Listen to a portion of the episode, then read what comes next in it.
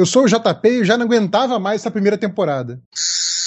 Eu sou o Thales Martins e se o ex-participante do Big Brother fosse desintegrado à saída do programa, a gente não teria ex-BBBs na nossa vida. Eu sou o Guilherme Kroll, sou editor da Balão Editorial e tô aí pra dar umas opiniões diferentes dos três. E eu sou o Rafael Salimena e eu fui absolutamente fantástico. E sejam bem-vindos ao Who Cares.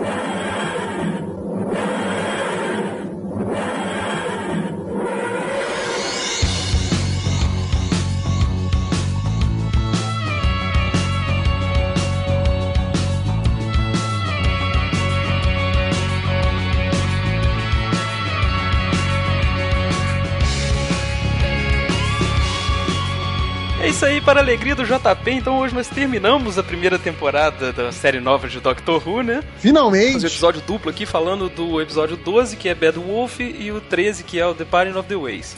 E como o Guilherme já se apresentou na hora que era pra, pra fazer a, a, frase engraçadinha, né? Ah, desculpa aí.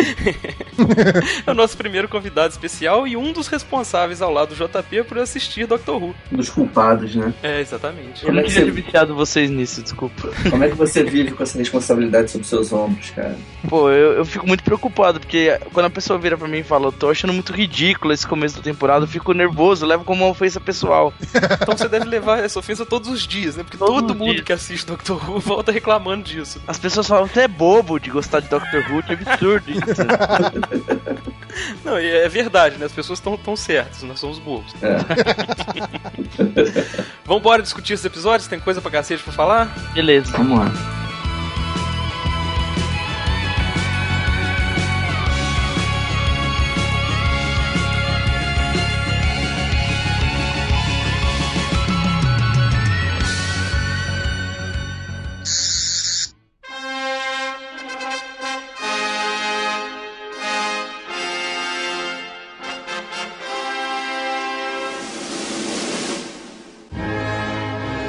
Então, Thales Martins, a ficha técnica do episódio 12. Então, temos o nosso amigo Chris, nossa amiga Billy. Sua já, amiga. estamos, já estamos íntimos. temos John Barrowman. Não, seu, seu amigo, nosso amigo John Barrow. Nosso amigo. Já dançou homofóbico muito agora, nessa né? temporada já. Os três, conhecido como os três bailarinos, né? Chris, Billy e John são os três Isso. bailarinas. E temos um, um, um casting muito interessante nesse episódio, meus amigos. Vamos lá. A menina que faz a Linda com Y se chama Joe Joyner. E ela é vencedora do British. British. Caralho. Vamos lá, vai sair.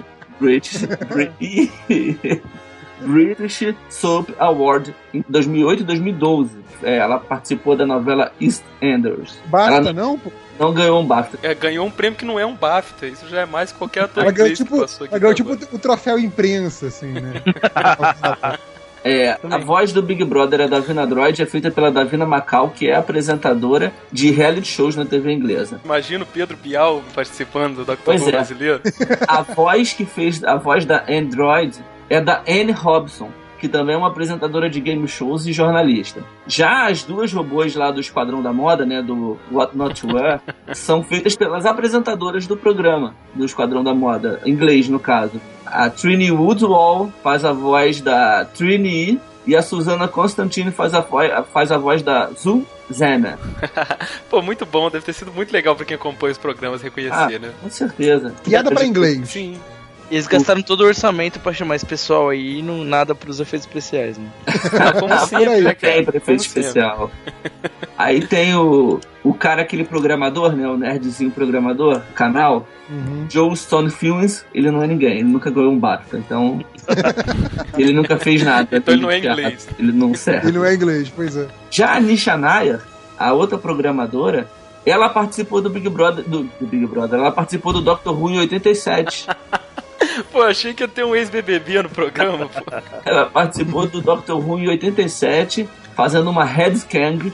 Eu pesquisei, eu até vi o que, que era, mas eu não consigo explicar sem ver o episódio. E, e era um papel não acreditado, ela não tá nos créditos do, do episódio. Ela, tipo, ela era a figurante, sabe? Tinha as, tinha as headcangs que falavam e ela era que fazia, ficava atrás. A mulher devia estar sem ter onde morar e ficou dormindo no estúdio lá até que reabriram, né? Depois acharam lá e falaram, não, continua aí. Coitado. E por fim temos Nicholas Briggs fazendo a voz do Dalek. Dos Grande Daleks. Nicholas Briggs. Bom, essa foi uma das, das fichas técnicas mais elaboradas que nós tivemos, né? Parabéns, Thales. Ah, obrigado, deu trabalho. Eu ainda vou conseguir falar British Soap Award. Ah, falei. Tá vendo? Aí, tá vendo? Então vamos para a sinopse do episódio com o JP. Então, né, nessa primeira parte do final de temporada, né, episódio 12, é, o Doutor Rose e o Capitão Jack acordam no meio de programas de TV futuristas. O Doutor descobre que eles estão no, no- no satélite 5, o mesmo do episódio The Long Game, né, alguns episódios atrás, e agora ele precisa salvar os amigos que também estão presos nos outros programas e descobrir por que diabos eles foram levados pra lá, o que, que tá rolando nessa parada. Muito bem, então vamos para a discussão do episódio 12, Bad Wolf.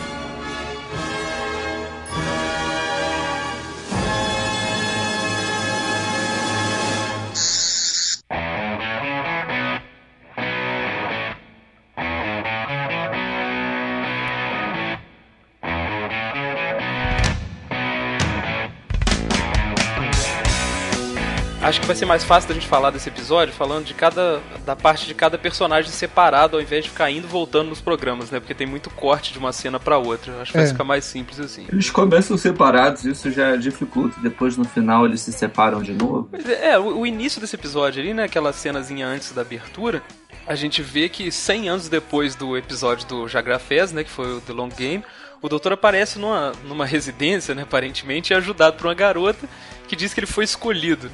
Aí ele vê alguns participantes reclamando e é chamado pra uma voz ao confessionário, né? Ninguém cita o Big Brother nesse início. E a gente saca depois que ele senta naquela cadeira sem entender o que tá acontecendo. Essa é a voz da Davina Droid. Pode crer. Então vamos lá, vamos falar do que acontece com o doutor nesse episódio, né? Dentro do Big Brother, a garota que ajudou ele no início lá começa a pedir informações sobre o mundo exterior, né? Como se ele fosse um daqueles personagens que entra no meio do jogo, né? e aí a gente via como é que o prestígio do, do doutor tava embaixo na Inglaterra nessa época, né? Porque convidado de Big Brother é meio que o fundo do poço, uma celebridade. Foi ele o DJ Malboro visitando o Mocotó. e o Mocotó. Você pensa que é pior ainda porque tem 60 canais passando Big Brother ao mesmo tempo, né? Então é o, ele é bem, bem vice-treco do subtropa. Sim, é aquele canal 4870 do mosaico, assim. Só, só os parentes dos participantes estão assistindo. Mas no comecinho desse episódio tem uma coisa que eu acho bem interessante, que ele fala assim, ah, ele começa a lembrar como que ele foi para lá. E ele fala, ah, eu- primeiro eu tava em Kyoto, no Japão medieval, com a Rose e tal. E acho isso legal porque apesar de ter os, os três episódios da temporada, fica claro que o Dr. Eccleston com a, a Rose tem muito mais histórias.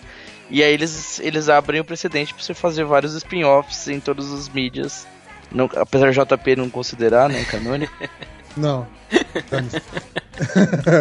não, mas eu, eu acho isso bacana mesmo. Quer dizer, mesmo que você não conte as histórias em, em outras mídias, é importante pro público entender que você não viu todos os acontecimentos dos dois, né? Você sabe que existiu mais coisa e, e o que a série faz é meio que pinçar alguns momentos chave, né? Mas sabe que eles viajaram bastante juntos. É, e é legal que eles até construíram a timeline direitinho desde o de último episódio, né? Que eles falam que eles foram deixar o, Deixar o ovo, lá né, em Haxacoricophalapatórios Tá Blon. e depois eles vão no, pro Japão e quando eles voltam pra Tardes, uma luz branca surge e eles acordaram ali, né? Aquele início de RPG, né? Você acordou numa cela sem A luz saber como. branca.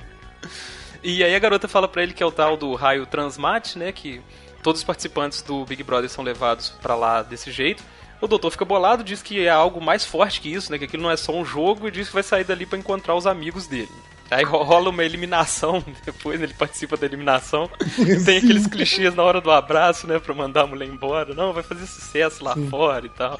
Não, e, é- e é muito bom que, que os participantes estão lá meio que tristes, desesperados.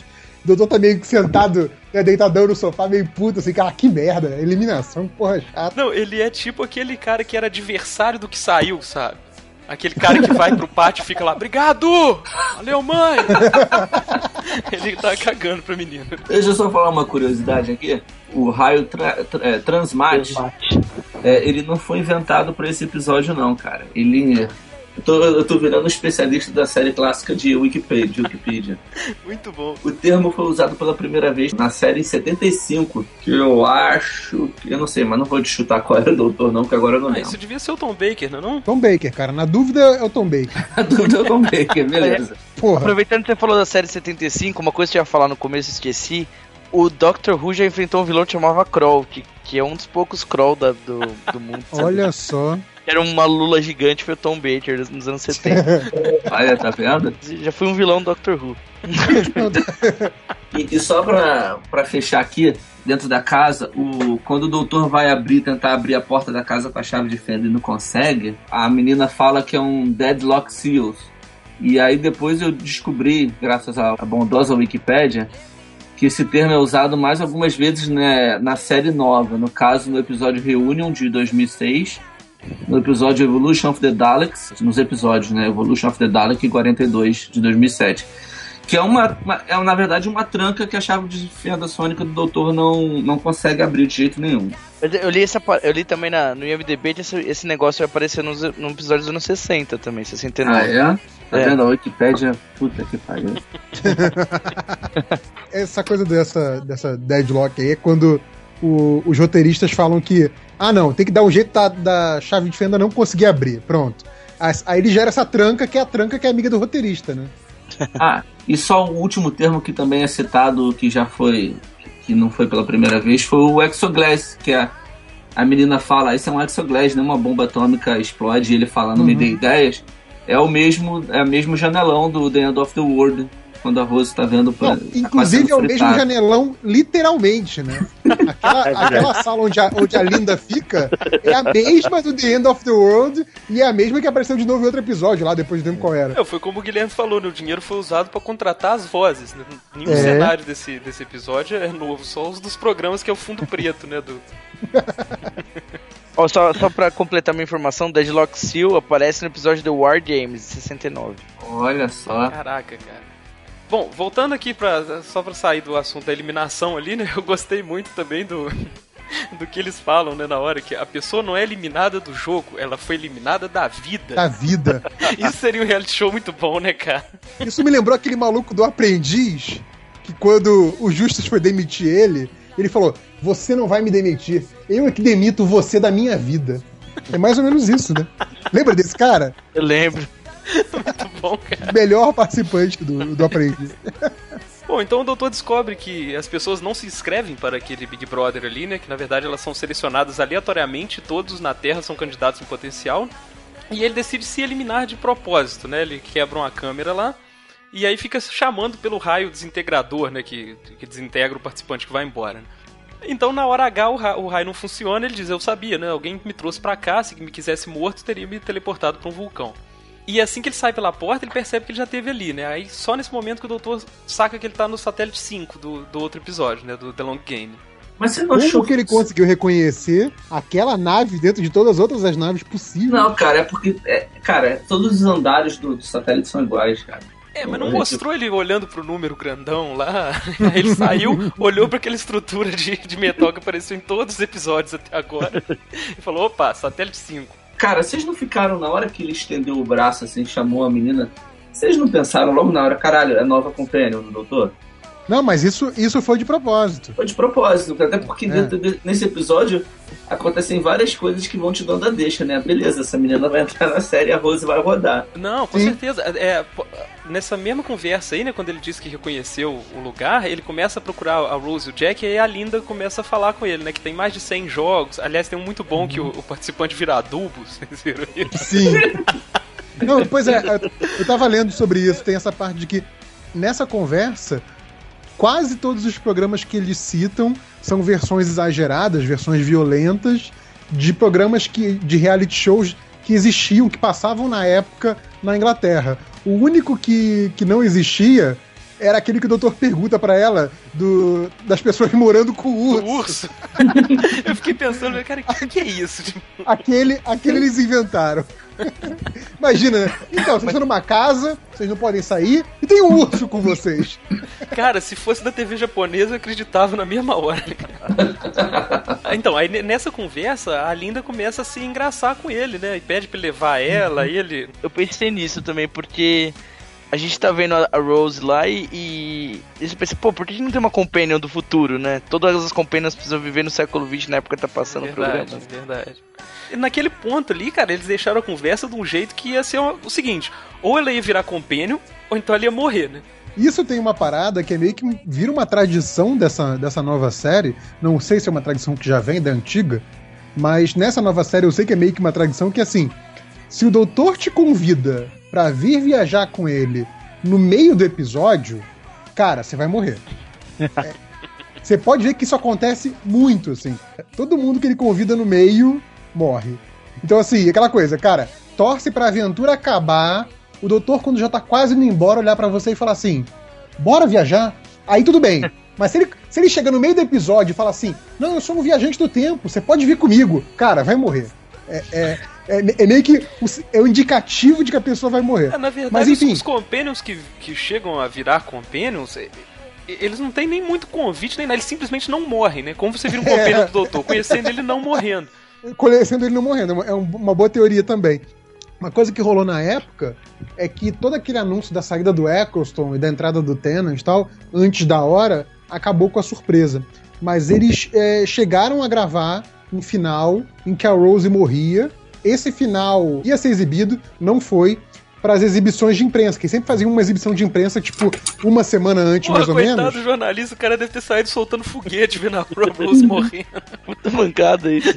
Então, ele- eles faziam exibição de imprensa antes para que quando saísse o episódio já pudesse sair a, a resenha no- nas revistas especializadas tal tudo mais. E aí, nesse último episódio, no 13, eles não fizeram essa exibição prévia, mas o plano do, do, do Russell T. Davis era mostrar esse final falso e depois passar o real para surpreender todo mundo.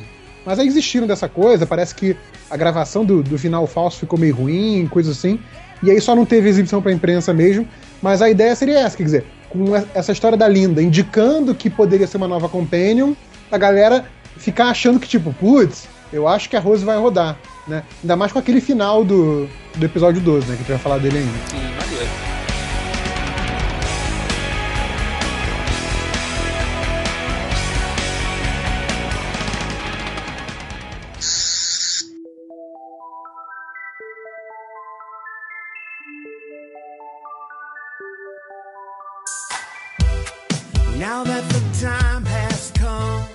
A, a mulher, aliás, né, ela sabe onde é que fica o interruptor ali, já acendeu pra fazer o drama. e a gente descobre que a Bad Wolf Corporation está por trás de todos esses jogos, né? Toda essa cultura de game shows que eles têm. E aí tem aquele momento que eles olham pra Terra, né? Ele vê que a Terra tá meio semi-morta ali, né? Descobre que a humanidade fica conectada na televisão o tempo todo, assim. É, eu, eu acho interessante essa conversa que, assim, primeiro ele entra num puta discurso de é, co- como a o mal que a TV gera, né, que as pessoas não pensam, ficam só na frente da TV, o que é engraçado se você pensar que ele tá dentro de uma série de TV. Sim, o Russell né? Davis gosta muito de cuspir no prato que come, né, cara? É, é impressionante, assim, falando que a TV emburreceu a galera tal, não sei o quê. Aí de repente ele entra naquele modo bobo do doutor e começa a falar do reality show do urso, sabe? É, é muito esquisito. Não, mas é interessante até como crítica, cara. Não, mas é, é um discurso que não, não termina, não se concretiza, né? Engraçado. É, eu, eu acho que é, um- é uma coisa criticando a TV dentro da própria TV, né? Como você falou, mas consciente disso, assim, né? Porque ele, ele tá lá, quando começa a ter aquele momento inteligente na televisão que tá te levando a, a pensar, a contestar, você entra no modo bobo, sacou? É, é o jeito por que a televisão funciona. né? E tem uma outra coisa também, assim, tergi- tergiversando um pouquinho disso aí. Que, que horas o Doctor Who assi- o Doctor assiste TV, que horas ele lê livro pra comentar o final do Harry Potter, depois da frente ele faz. Que ele tá sempre vivendo, é uma aventura atrás da outra, mas ele sempre assistiu todos os programas e leu É, todos do- os livros. Na, na época do, do Matt Smith, tem os especiais que comentam que o doutor não dorme, né? Que ele dorme muito pouco. Principalmente o doutor do Matt Smith, né? Faz todo É, sentido. ele tem ele tem oito horas a mais que todo mundo, né? Basicamente. É aquela coisa do Jack Bauer também, né, cara? Subentende-se que ele tá que ele tá cagando quando a câmera tá no outro, né? Tipo, entre os episódios, aquela coisa. Não, e ele, porra, ele, ele tem uma nave espacial, né? Tipo, ele fica viajando pelo tempo, ele pode fazer isso, né? Um dia alguém vai falar que é um presente da Tardes, né? Você não precisa ca- cagar, né? Se alimentar, ela faz as funções por você. Ela baixa o Harry Potter e coloca na sua cabeça direto. Ah, cara, um negócio muito engraçado nesse diálogo. que ela explica, né, que a, a merda toda começou há 100 anos atrás, quando os canais de notícias saíram do ar, né? Aí é muito chutado isso, cara. Que ela fala que a televisão saiu do ar, a informação parou de circular, o mundo entrou em colapso, o planeta parou, né? Que exagero, né? O povo ficou sem televisão. Né? Sim. Cara, na Inglaterra, eu acho que eles acreditam. Televisão muito forte lá. Ainda deve estar dentro dessa parte de crítica da TV dele. Aí o, o doutor fala, né? Então, pô, fui eu que comecei isso tudo, né? Então, mais uma vez, a gente lembra do Aragonés Massacra DC, né? O doutor percebe que ele está preso num mundo que ele mesmo criou. Sim. É, mas é bem legal essa coisa, né? Quer dizer, ó, você achou que tinha salvado todo mundo, olha a consequência dos seus atos aí, né? Porque geralmente ele faz isso, né? Ele salva o dia, entra na tarde e nunca mais vê aquela galera toda, né? Agora quando ele voltou, tipo, opa, 100 anos depois rolou um, um efeito borboleta disso aí, né? Eu acho uma questão aí do- do- que o doutor ele é um pouco, tipo, viciado, assim. Ele faz só o necessário pra ter um problema novo ele tem de voltar lá resolver o problema. Sim. Cara, resolver o problema é acabar com a humanidade, cara. É, é verdade. Tudo que ele faz ali é só um paliativo, né? A humanidade dá jeito de se, de se fuder sozinho, então com a ajuda de algum alienígena que aparece pra lucrar. Bom, então a, a parte do doutor é, é por aí, né? Daqui, depois disso ele já encontra com, com o Jack. né? Isso. O, Jack, então, o que, que tava fazendo nesse, nesse tempo todo? Né? Ele, ele acorda com as duas robôs fashionistas, né? Deixando ele pelado lá. É o Esquadrão da Moda. Consultoras de moda. É, o programa é inspirado no, no Esquadrão da Moda. É o único que eles não dizem nome, né? Sim, esse programa não tem Mas nome. ele é considerado inspirado no Esquadrão da Moda, que é aquele programa que tem, tem até no Brasil teve uma versão no SBT. sacou? É, mas o, o nome em inglês é diferente, né? É o What Not to Wear. Isso, que não vestir, exatamente. Tem, tem um quê do Queer Eye for a Straight Guy, né? Se bem que é o contrário, né? Porque ao contrário. É o Robot Eye for a Queer Guy, né? É, muito engraçado, cara, que o, o Jack entra numa sintonia, né, com os robôs discutindo moda e tal. Aí ele apalpa o peito do robô, cara. Aquilo é muito Caralho, genial. eu ia falar isso, bicho. Ele pega os dois peitos do robô e dá uma rodadinha assim, né? Dá aquela passadinha. Não, eu, acho muito bom porque, assim, enquanto o doutor e a, e a, e Rose tentam se adequar àquela situação em que eles se viram jogados, o Jack vai no embalo, assim. Ele vai.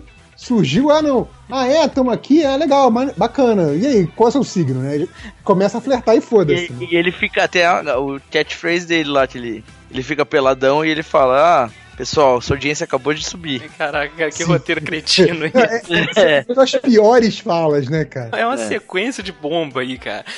Por um momento eu achei que eu estivesse assistindo o RuPaul, né, cara? Que a gente debateu. No... Aí tem uma hora que os robôs querem implantar uma cabeça de cachorro nele, né? Eles começam a, a ter umas ideias tortas, trocar a perna de lugar e tal. Aí o Jack tira um laser, literalmente, do cu. Sim. Verdade. Eu até anotei aqui que é o, é o momento, momento feira da fruta, né? Isso, exatamente. de onde você tirou isso, Batman? Não, é, óbvio que eu não vou falar pra vocês, mas é, é, tava aqui escondido, É claro que foi do né? E aí ele tira o laser do cu e explode as duas. Depois disso ele já ele, ele fabrica uma arma lá, né? Ele arranca o, o- tipo um laser que usa nele, né? Exato. É, o laser que tira, que desfaz as roupas, ele, ele usa pra transformar em arma. Ele transforma em arma, consegue fugir dali, localiza o doutor com um aparelho que a gente não vê qual é. né? Ele olha pra baixo, pede explicações e o, lugar, e o negócio explica pra ele onde tá o doutor e aí ele sobe pra encontrar com os dois. Ele usa pra achar o doutor o relógio dele, que ele depois usa, que ele entrega pro doutor e fala, ó, tá programado pra achar a Rose. Sim, é verdade, é verdade. Eu que, eu que sou desatento. O relógio dele É um de, de agente do tempo. né? Isso. E a gente tem também o plot da Rose lá, né? Que ela acorda no. O show do milhão. É, exatamente. Ela acorda num lugar desconhecido, né? Na verdade, sem o doutor, sem ninguém, naquele aquele fundo todo escuro. Aparece um sujeito que, que fala pra ela obedecer a, a Ana Droid, né? Na, na legenda. Uhum. E aí ela se vê naquele cenário de game show, né? Com, com espaço pra ela no palco, né? Com o nome dela lá, que é o elo mais fraco. Eu, o- uma curiosidade também é que o, mais pra frente, depois, o elenco do, do Doctor Who participou desse programa aí. ah, que legal. Quando tem aquelas coisas de celebridades participando, o elenco todo participou disso aí. Eu comecei a assistir, mas era muito chato. Ué, mas o Eccleston também? Não, não, era- já era o Tenant. E até o, o K9 participa. O Putz. Eccleston ia brigar no programa, né? Ia sair antes da hora. Não, mas parece que eu fui ler, essa, teve a versão desse programa aqui no Brasil, dentro do programa do Faustão. Era um quadro dentro do programa do Faustão. Nossa senhora. Pois é.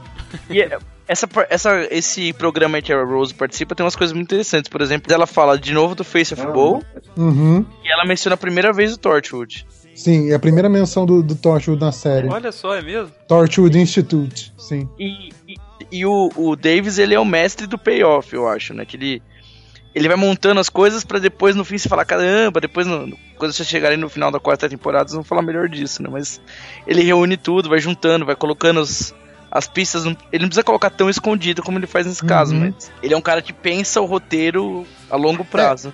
É- essa coisa de soltar a pista pra depois ter o payoff, acho que é a melhor, o melhor exemplo disso é o próprio Face of Bowl, né? Que tipo, a É. gente fica se coçando pra chegar no episódio que a gente finalmente vai falar disso. Esse, Mas- esse é o melhor de todos, É cara. verdade. O melhor Mas payoff enfim, de todos. eh, cita o, o Face of Bowl de novo também nas perguntas. Não, uma coisa legal que quando, ele- é, quando o Torchwood é citado, será que acabou a série sendo destruída, o Torchwood, como, como é na pergunta? Porque a pergunta é, é, tal parada foi construída com os escombros de não sei do que. Aí a resposta é Torchwood. O cara responde é, touchdown É, e é, e é Torchwood. Pelo menos Vocês a não viram sabe. Torchwood inteiro? Eu não vi nada de Torchwood. Eu Não vi nada. Eu vi, eu vi os Eu vi o quatro, quatro temporadas. Pô, tá aí um fã, né, cara? E a- não tem final, tipo, é, termina com, com um gancho e ia ter mais uma temporada, mas o, o Russell T. Davis, o marido dele, ficou com câncer e ele abandonou a série. Olha, isso aqui é triste. não, o John Borman, né? Não, não, o, o Russell T. Davis. O Russell T. Davis é casado com um homem também? É, vocês nunca suspeitaram isso, pô? Não, achei que ele era mulher, que ele era marido da outra produtora. Ele é gay, o, o Russell T. Davis, e ele. Até, até no, no que ele. Tem um episódio, não sei qual é, que a, a Rose fala pro Eccleston: Ah, você é gay, né? Isso é muito gay que você tá fazendo. Uhum. E aí foi, foi um mega bafafá na Inglaterra por causa disso, e o Davis falou, não, eu coloquei mesmo esse negócio meio, tipo, ela chamando ele de gay, homofóbico e tal, Uhum. pra, pra le- levantar a lebre da discussão. Eu, agora, agora eu fiquei na dúvida se ele é gay mesmo ou não, mas eu, eu tenho Não, é 90%. assim, já acabei, já acabei de ver aqui, é assim.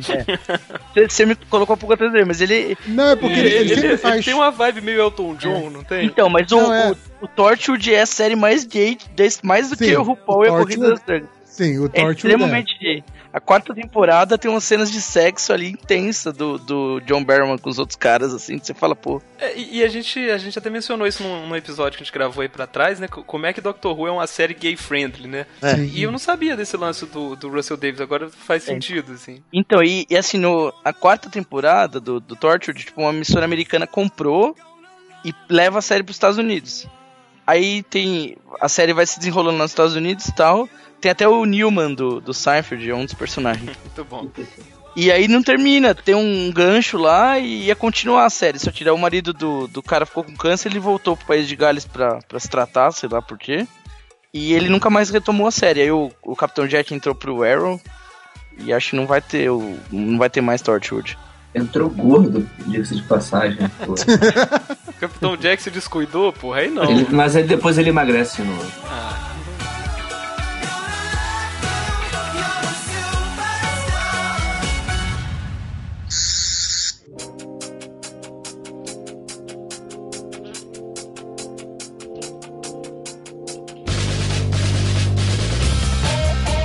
Nesse momento tá rolando esse monte de perguntas, né? Inclusive deve ter até mais coisas escondidas ali no meio, porque é uma atrás da outra, né? E altos nomes aparecendo. Sim, sim, sim. Eu, eu, eu não vou dizer porque eu não pesquei. Eu, eu li, mas não, não anotei isso. Mas é. Imagino que tem. todo, é, todas as coisas que eles citam apareceram. Assim, tipo, é um planeta que o doutor ficou preso na. No, o terceiro doutor ficou preso. Muito bom. Tem um monte de coisa. Assim, tipo. E a, a Rose tá se divertindo a valer, né? Ela tá errando e falando, ah não, tô cagando e andando. É. Ah, ela- ela cagando. Sorteando as pessoas, a primeira pessoa lá, ela vota, assim, né? Ela, ela xoxa todo mundo e tal. Aí tem uma hora que ela vota numa, numa mulher, né? Pra, parece que pra se- ser eliminada ali e tal. E a mulher fica desesperada, né? E a Rose só entende o motivo quando a mulher é desintegrada na frente dela. e esse camarada que tá com a Rose ali, ele fala sobre a corporação Bad Wolf também, né? A Rose finalmente pergunta, né? Fala, pô, mas eu vejo esse negócio por tudo quanto é lado, o que, que é isso e tal. E o cara fala que controla né, toda a estação do- dos jogos. E a gente tem aquela recapitulação for Dummies, né? De todas as vezes que ela ouviu as palavras. Sim. Então, Se você o ainda não payoff mais percebeu, bobo- né? O payoff mais bobo do Davis é o Bad Wolf, né? Mas, pô, a primeira Sim. vez que eu, que eu assisti, eu lembrei, cara. Eu falei, caralho, finalmente, cara, finalmente a gente vai saber que porra é essa, né, cara? Pois é, e ele finalmente faz essas- todas as conexões, né? Tipo, caralho, não. Tinha um motivo pra essa merda. É até aquele que apareceu escrito em alemão, eles traduziram ali, é lobo mal. Sim. Alemão não, não era galês. É, galês. Desculpa, gente, não sei de nada. Tinha alemão na bomba. A bomba do. Ah, é verdade. ah, eu sabia que eu não tirei isso do nada. tirei do mesmo lugar que o Capitão Jack guarda o laser. Muito engraçadinho, Robin. Aí sobrou então a Rose e o, Roderick, né? Que era o, o cara que tava ajudando ela, porque falou que ela era mais burra da, da mesa, né? Que ela não sabia nada. O que estrategicamente É, faz todo sentido. Sim, mas não, o cara botou essa banca toda e na hora ele tá lá pau a pau com a Rose errando tudo, cara. É muito esquisito É. isso. Mas, mas rola um negócio, uma coisa meio que em terceiro milionário, né? Porque as perguntas são, por acaso, as coisas que ela sabe, né? Tipo Face of Bowl e tal. Sim, pois é. Mas aí, tipo assim, aquele cara é tão ignorante quanto ela, né? É. Vivendo nesse universo lá todo, né? No futuro e tal, o cara não saca nada. Ele só assiste reality show nesse mundo, né? É verdade. Verdade. Tem isso, a Rose ela tem vantagem. A Rose viajou mais do que o cara. né? Tem também o pessoal do Andar 500, né? Que tem o, um empregado do canal lá que tá bolado com o aparecimento daquelas pessoas, né? Que ninguém tinha selecionado eles, eles apareceram ali aleatoriamente. E ele fala que tem um boato, que tem alguma coisa rolando no Andar 500 ali. Aí a outra funcionária fala que a controladora saberia, né? Porque ela tudo passa pela cabeça dela e a gente vê pela primeira vez a tal da controladora, né? Que é uma Uhum. uma humana, né, que tá conectada a vários cabos e ela fica balbuciando algumas coisas, É. números. Aí tem uma curiosidade: se vocês acharam que isso aí foi chupinhado do Minority Report, vocês acertaram. O Davis falou em entrevista que o, o visual foi inspirado nos precogs do Minority Report. Só que sem orçamento, né? Parece. me lembrou. Me lembrou também do Battlestar Galactica, né? A, aqueles robôs. Os híbridos, é. É, os híbridos. É verdade, é verdade. Que também acho que deve ter sido chupinhado do Minority Ah, o- que não outra coisa do Davis, eu não sei se vocês já falaram disso antes, né? Mas o. O sonho do Davis era fazer um. Um Buffy a caça-vampiro, né? Ele, ele é o ma- maior fã de Buffy de todo. Ele é ele fã imaginou- do Josué. né? ele imaginou fazer o, o Torchwood seria tipo um Buffy com alienígenas.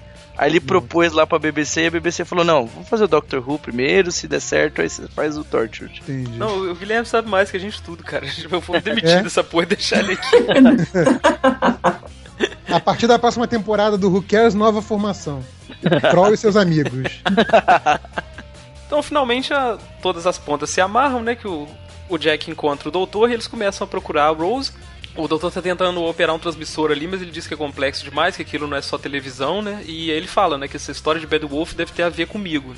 Alguém tá me manipulando e a Rose tá presa nisso aí.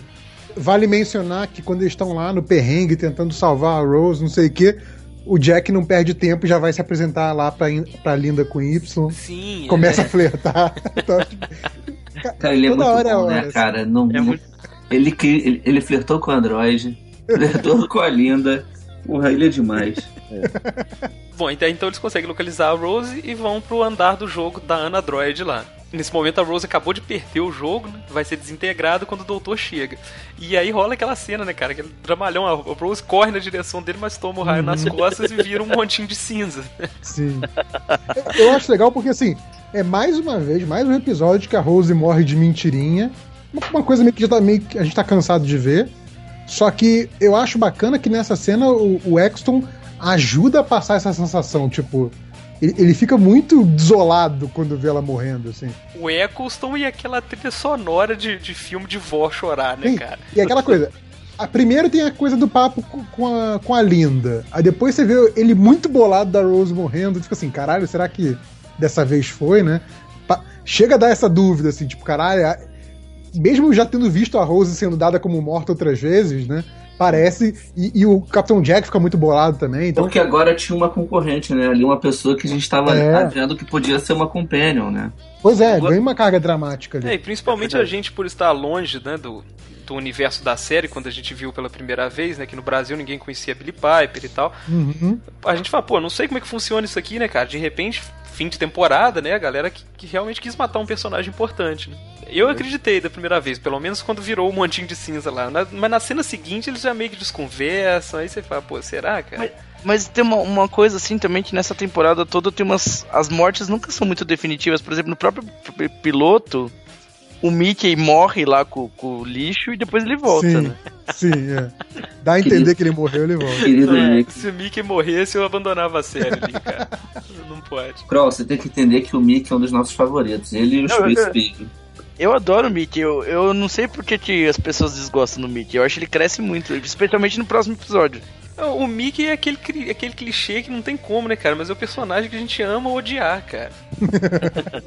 Não, eu gosto que a série bate muito no Mickey, né, cara? Sim, Não é, demais. gente, é a Mas série. ele, ele sempre. é, Porque ele é um cara de. Ele não presta pra nada, mas ele sempre vai mostrando que ele, que ele pode, né? Que mais pra frente, né, quando eles, ficarem, eles ficam presos lá, a Rose fica desesperada pra abrir o console da Tardes, ele dá um jeito de resolver o Não, problema. o, o Mickey, o Mickey é aquele, aquele personagem clássico, aquela persona clássica do idiota de bom coração, né? É. Tipo, você sabe que não pode contar com ele pra fazer uma coisa inteligente, mas ele vai fazer o que é certo, ele vai ajudar as pessoas, ele vai tentar ser bom, né? Eu me identifico com ele, cara. Muito bom. Depois que rola o dramalhão lá, né? O doutor e o Jack são presos, né? Aparecem uns guardas do nada lá. E a prisão mais curta de todos os tempos, né? Que ele sai É. na porrada com os guardas na cena seguinte. Eu não sei Pois por é, que, isso que isso tava isso no que eu ia comentar. Isso que eu ia comentar, que, tipo, doutor dando porrada nos guardas é, é uma atitude muito diferente do normal do personagem, né? É o, é o karatê, né, cara? É, porque na- na- nas outras vezes que ele, que ele foi cercado por guardas, ou que ele tinha um exército atrás dele, coisa assim, a reação dele foi sempre se render de imediato e depois tentar virar a situação a favor dele, mas sem violência. Tipo, aquele do. Do hospital lá, que ele vê um monte de guarda e fala assim: venham por aqui, tipo, começa a mandar nos caras e os caras vão, né? É muito bom. E aí, Ah, peraí, cara, quem bate na galera é o Capitão Jack. Não, ele, ele dá umas porradas também. Ele bate no cara que o Capitão Jack já bateu. Não, mas Aí ele dá um empurrão no cara e segue. É, o doutor já foi o John Pertwee já, cara. Ele lembrou dos movimentos lá da... é dos caras Mas é, espião. é, é, mas isso eu acho um pouco contra a questão do personagem, né? Porque o Davis faz toda a questão de desse Doctor ser um cara que lutou uma guerra e tá traumatizado. Ele é um cara que não quer mais, mais Ah, mas pô, ele, ele tá traumatizado assim, ele não quer soltar uma bomba atômica, dar um tiro na cabeça, mas dar uns tapas na cara ele pode, pô. Justo.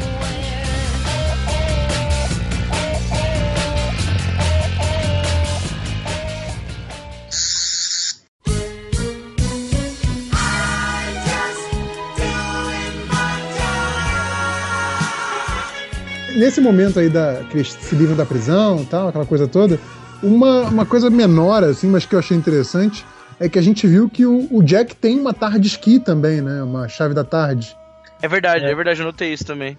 E, então, assim, com- comprovando aquela nossa teoria de que o doutor já confia nele pra caramba, que já dançou afinal, é, bastante. afinal, dançaram juntos, né, cara? Né? Todo mundo dançando junto lá na tarde, né? Uma Ok. suruba, é uma suruba. É uma suruba dentro da tarde. É, assim que o Jack descobre a Tardes, né? Paralelamente, os funcionários estão reclamando de ter sido feitos de reféns. Essa é uma cena interessante e o doutor fala. Pô, logo vocês que executam gente, todo dia fica balangando aí, pô. E aí a mulher solta aquela frase mais cretina da humanidade, né? Não, eu tô só fazendo meu trabalho, né? É. Cara, isso emputece o doutor a um, a um ponto raro, assim. Que ele fala, Sim. pô, você perdeu o direito de falar comigo, some daqui. É, fazendo é, meu trabalho. essa é foda, né? Eu só tô fazendo. O PM foi a porrada no cara do tô Sim, fazendo pô, meu é-. É, nazistas, né, cara? Soldado Deram essa nazista. desculpa durante o julgamento, pois é. É o, é o negócio da Hannah Arendt lá do julgamento do, do carinha, né? Exato. E assim, é, é aquela que o doutor, quando ele fala essa coisa de você perdeu o jeito de falar comigo, é tipo quando você fala pra pessoa, né, cara, você perdeu a chance de ficar calado, né? É, É exatamente. mais ou menos esse sentimento. Aí o funcionário do mês lá interrompe a transmissão, né? E a controladora chama o doutor, né? Ela- fica falando ao longo do, epi- do episódio sobre uma interferência solar e tal. E aí finalmente a gente descobre o que, que é isso, né? Que a, a interferência tá protegendo ela do que ela chama dos mestres dela, né? Eles não podem escutar, Os mestres, né? eles não têm acesso a ela quando tá rolando a interferência. E aí o doutor pergunta quem, quem são esses caras, né? Ela fala, não, eles mexeram na minha cabeça, o nome é proibido, não posso falar. Eles estão escondidos no espaço e vêm moldando a Terra há muitos anos, mas eles têm medo do doutor, né? Aí depois que ela fala isso, Aí você já, né? Aí você já desconfia, já dá aquela coçada na cabeça. Hum. e em seguida ela volta pro estado normal, balbuciando os números e tal. E é muito engraçado isso, cara. Porque, tipo, Dalek é o bicho mais foda do mundo, né? E, pô, todo mundo tem medo do doutor, cara. O doutor, teoricamente, é um monstro no, pro universo. E sempre fala que alguém tá com medo do doutor é o Dalek, cara. É, é verdade. Cara, esse- esses Daleks é, é muita fama pra, pra pouco caldo desses caras, viu? Ué, mas, mas você- faz sentido eles terem medo do doutor, eles só perdem do doutor. É, verdade, né? É o único que ganha deles, né? É. Aí o Jack volta, né, da incursão dele pela Tardes lá e fala, pô, a Tardes entendeu tudo, né? Aí a cena legal que ele manda a, Linda pra um canto, né? Faz uma contagem regressiva e desintegra a mulher, né? Sim, é ótimo, é. E logo em seguida ele reintegra Babaca. ela, né? Ele fala que aquilo não era um raio desintegrador, e sim o tal do raio transmate lá, que na verdade está transportando as pessoas para outro lugar no, no espaço, né? Logo a, a Rose estaria viva. Aí o doutor e ele ficam felizes, eles dão uma dançadinha, né? Entenda como quiser.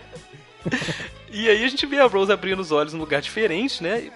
No que ela abre o olho, ela já começa a se desesperar. E ela tá sendo vista por algo atrás daquela lente azul que a gente tanto adora. Aparece aquela famosa câmera subjetiva do visual do Dalek. né? Exatamente. E o doutor tá procurando a Rose, né? Com com a ajuda da controladora. E de repente ela fala que os mestres descobriram ela e desaparece também. Aparecendo teoricamente no mesmo lugar que a Rose, né? Que a câmera tá fechada nela. E sendo executada logo em seguida. E quando eles tentam rastrear para onde as pessoas foram, só aparece um ponto vazio no espaço, né? Mas o doutor diz que tem algo ali escondido pela transmissão do satélite. E aí, pela primeira vez, a gente vê a nave mãe e a imensa frota que os Daleks trouxeram, né? Eles abrem um canal de comunicação ali, falam pro doutor não interferir, ou então a Rose morre. E é muito bom esse final, cara. Ele fala que ele tá cagando. É. Todo mundo fica bolado. Ele fala: Ó, vou salvar a Rose, vou salvar a Terra e de quebra eu vou eliminar todo mundo. Vou varrer os Daleks do universo. É foda. Botou banca ali, né? É, e aí o episódio termina, né? Mais um daqueles ganchos que, que tem nessa primeira temporada que você fala: caralho, como é que ele vai resolver a situação e tal. Sim. E a gente vai ver como é que ele vai resolver a situação daqui a pouquinho. Sim. Uma coisa que é legal, pra fazer esse gancho final com esse episódio homenageando os reality shows, é que a última fala dele pela, pela transmissão, né? Ou seja, a Rose tá vendo ele por uma TV, é ele falando pra Rose, né? Rose, I'm, I'm coming for you, né? Estou indo aí por você. É a mesma fala que aquela tal da Davina no Big Brother falava pro candidato quando o candidato ia sair da casa, entendeu? Olha só. Tipo, eu tô indo aí, eu tô indo aí te pegar. Ela falava. então, era a última coisa que o cara via na, na tela da TV da casa. Era ela falando pra ele que tava indo pegar ele, entendeu? Legal. Qual é o equivalente do Bel? É vem espiar aqui de fora? Cara, eu não faço a menor ideia, bicho. Eu fiquei pensando no Bial falando antes, aquele vamos espiar essa nave louca que a gente tem. Mandando pra trás. Vamos dar uma espiadinha nos Daleks, é. Mas aí, sim, a, a última frase do episódio também é uma referência a reality show. Sensacional. Que bom, todo mundo fez o dever aqui hoje, menos eu. Vamos pro episódio 13, então. Então vamos.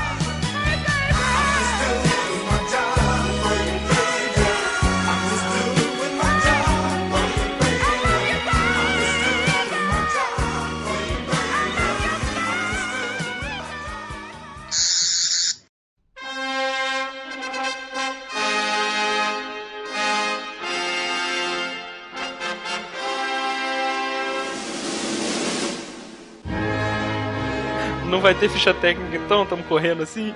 É, todo, olha só, galera, a ficha técnica é todo mundo que tava no anterior. O autor é o T. Davis, eu esqueci de falar dele antes, é o T. Davis também. E esse episódio foi exibido no dia 18 de junho de 2005. O 12 ou o 13? O, o segundo, foda-se o primeiro. O primeiro já foi. Piscou aí e perdeu. É. Ô Thales, me diz uma coisa: tem aquele ator que sempre faz a voz dos, dos aliens, né? É o Briggs, Nicholas Briggs. É isso. Ele faz aquela voz do Dalek Christopher Lee também? Do Imperador. Cara, então. É ele também, sim, Nicholas Briggs. É o Nicholas Briggs fala. Dalek É o. Dalek Christopher Lee, muito bom. Imperador. Dalek Christopher Lee. Depois dessa linda ficha técnica, sinopse JP. Ah, vamos lá. Como a gente viu, né, a Rose foi capturada pela armada Dalek que se prepara para invadir a Terra e o satélite 5, onde estão o Doutor, o Capitão Jack e vários outros humanos.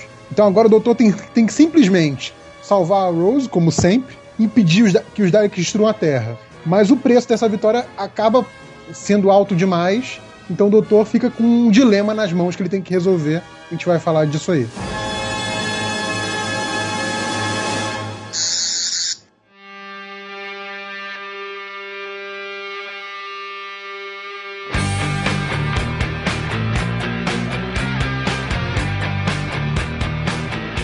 É isso aí, esse episódio já começa já, obviamente, de onde o outro parou, claro. E os Daleks estão interrogando a, a Rose sobre o doutor, né? Segundo eles, ela conhece ele bem demais e pode prever o que, que ele vai fazer. Aí um Dalek diz que a, a TARDIS está tá a caminho, eles atacam com mísseis, só que o Jack aciona um tal campo de força lá e eles teleportam a TARDIS pra dentro da nave Dalek, né? Com a Rose dentro e um Dalek de lambuja já. Esse foi o resgate mais rápido da história da televisão, né? E mais uma vez, episódio duplo que deixa um tremendo gancho e resolve um minuto no episódio seguinte. Cara, eu acho que não tinha aparecido nem crédito ainda quando ele resolveu a situação. Pois é. E o Capitão Jack usou, né? usou o laser que ele roubou lá do, no episódio anterior dos, dos Android pra matar o Exato. Dalek. Teria sido Mas- maneiro se mas- o laser tivesse, em vez de matado o Dalek, tinha desnudado o Dalek, né? Só a casca, ficava só o bicho balançando no chão. Só aquela a Ó, gosma. Vamos lembrar, um Dalek que é capaz de destruir uma cidade inteira sem ser parado por ninguém, né? Uhum. A primeira arma que pegou no, no episódio, atirou, pronto, pum, acabou o Dalek, morreu. Ah, Mas tem a arma não também. funcionou mais, ele abandonou a arma. Outra, outra curiosidade que foi a primeira vez, tudo bem que não, não foi mérito do Dalek, mas foi a primeira vez que um Dalek conseguiu entrar na tarde. Em toda a história da série. É verdade, legal. Aí é muito bom que os Daleks estão olhando à tarde do lado de fora e aparece a voz do Christopher Lee Dalek pela primeira vez, né? Falando que Patience, my brothers. Eu ri tanto daquilo, cara. tipo, o cara que tem a voz grossa tá mandando os outros, sacou? E aí a Rose começa a questionar o fato dos Daleks estarem extintos, né? E o doutor começa a falar mais sobre a Time War, né? Ele fala que os Time Lords foram destruídos, mas os Daleks também. E ele achava que tinha valido a pena, mas parece que foi em vão, né? Aí tá esse clima pesado lá, mas o doutor, como sempre, né? Esse nono doutor, abriu o sorriso e sai da nave todo feliz, assim. Ele sai peitando os Daleks e os Daleks vão matar ele. Sim. Só que aí rola um campo de força que as armas dos, dos Daleks não conseguem ultrapassar. Convenientemente. Sim, e ele tava com tudo preparado ali, né? E aí é muito bom, cara, que o doutor fala que os Daleks chamam ele de a tempestade eminente, né? Pois é, a primeira vez que ele usa esse título também, que acaba se repetindo bastante até a temporada Homecoming recente. Storm. The Oncoming Storm, isso, isso é repetido, isso é usado tanto no sentido é, positivo, né, no- em relação aos inimigos, né, quer dizer, ele é o cara que vai derrotar os, os inimigos mais terríveis, mas também até para aliados, né, quer dizer, tipo, ele é o cara que quando chega não traz boas notícias, né, ele ganha, vai ganhando essa fama mais pra frente, né, o que geralmente é verdade, né. É aqueles nomes de lutador, né? Tipo do Apollo Creed, você lembra? Master of Disaster. do doutor é muito bom. E ele fala que mesmo os Daleks suprimindo todas as emoções, ele sabe que tem um resquício de medo ali, né? E ele pergunta como eles sobreviveram pra a Time War, né? A primeira coisa aí que quando mostra o, o, o Imperador Dalek, eu queria muito ressaltar essa parte, que a aparência do Imperador Dalek, né, a, a parte gosminha dele, né, é, é igualzinho o Gyodai do Changeman. É verdade. Sim, é, é o que a gente falou daquele, daquele episódio, é o Shuma Gorá, né, cara, também. Pois é, mas se você... Não, Como o Thales sempre fala, é o Power Rangers. Né? é, esse aí lembra muito mesmo o, o, o Gyodai, aquela coisa do... Não é tanto gosma, é mais o tecido que forma ali o monstro. Só que assim, o Gyodai é de 85, 84, e, o, e essa porra foi feita em 2004, 2005, é...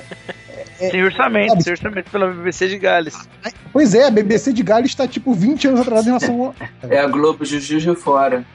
É a Globo Juiz de Fora, é verdade. É TV, como é que era o nome? TV. TV Integração, sempre citado aqui. TV Integração, isso. Pois é. E, e a parte metálica dele também é bem bizarra, né? Ele é tipo uma aranha. É como se fosse um Dalek gigante aberto, né? Na verdade. É, é até bacana o visual dele, eu curti. É a mistura de um Dalek gigante com liquidificador, eu acho. Os Daleks Esquisito. jamais esquecendo, né? Parentesco com os utensílios de cozinha. Verdade. E aí o doutor fica todo reverente e fala, né? Rose, Jack, esse é o imperador dos Daleks, né? Aí o imperador começa a explicar e fala que os Daleks morreram, mas a nave dele não. Aí me- mesmo a nave toda fodida lá no espaço foi suficiente pra reconstruir os Daleks aos pouquinhos. E eles foram infiltrando na Terra, né?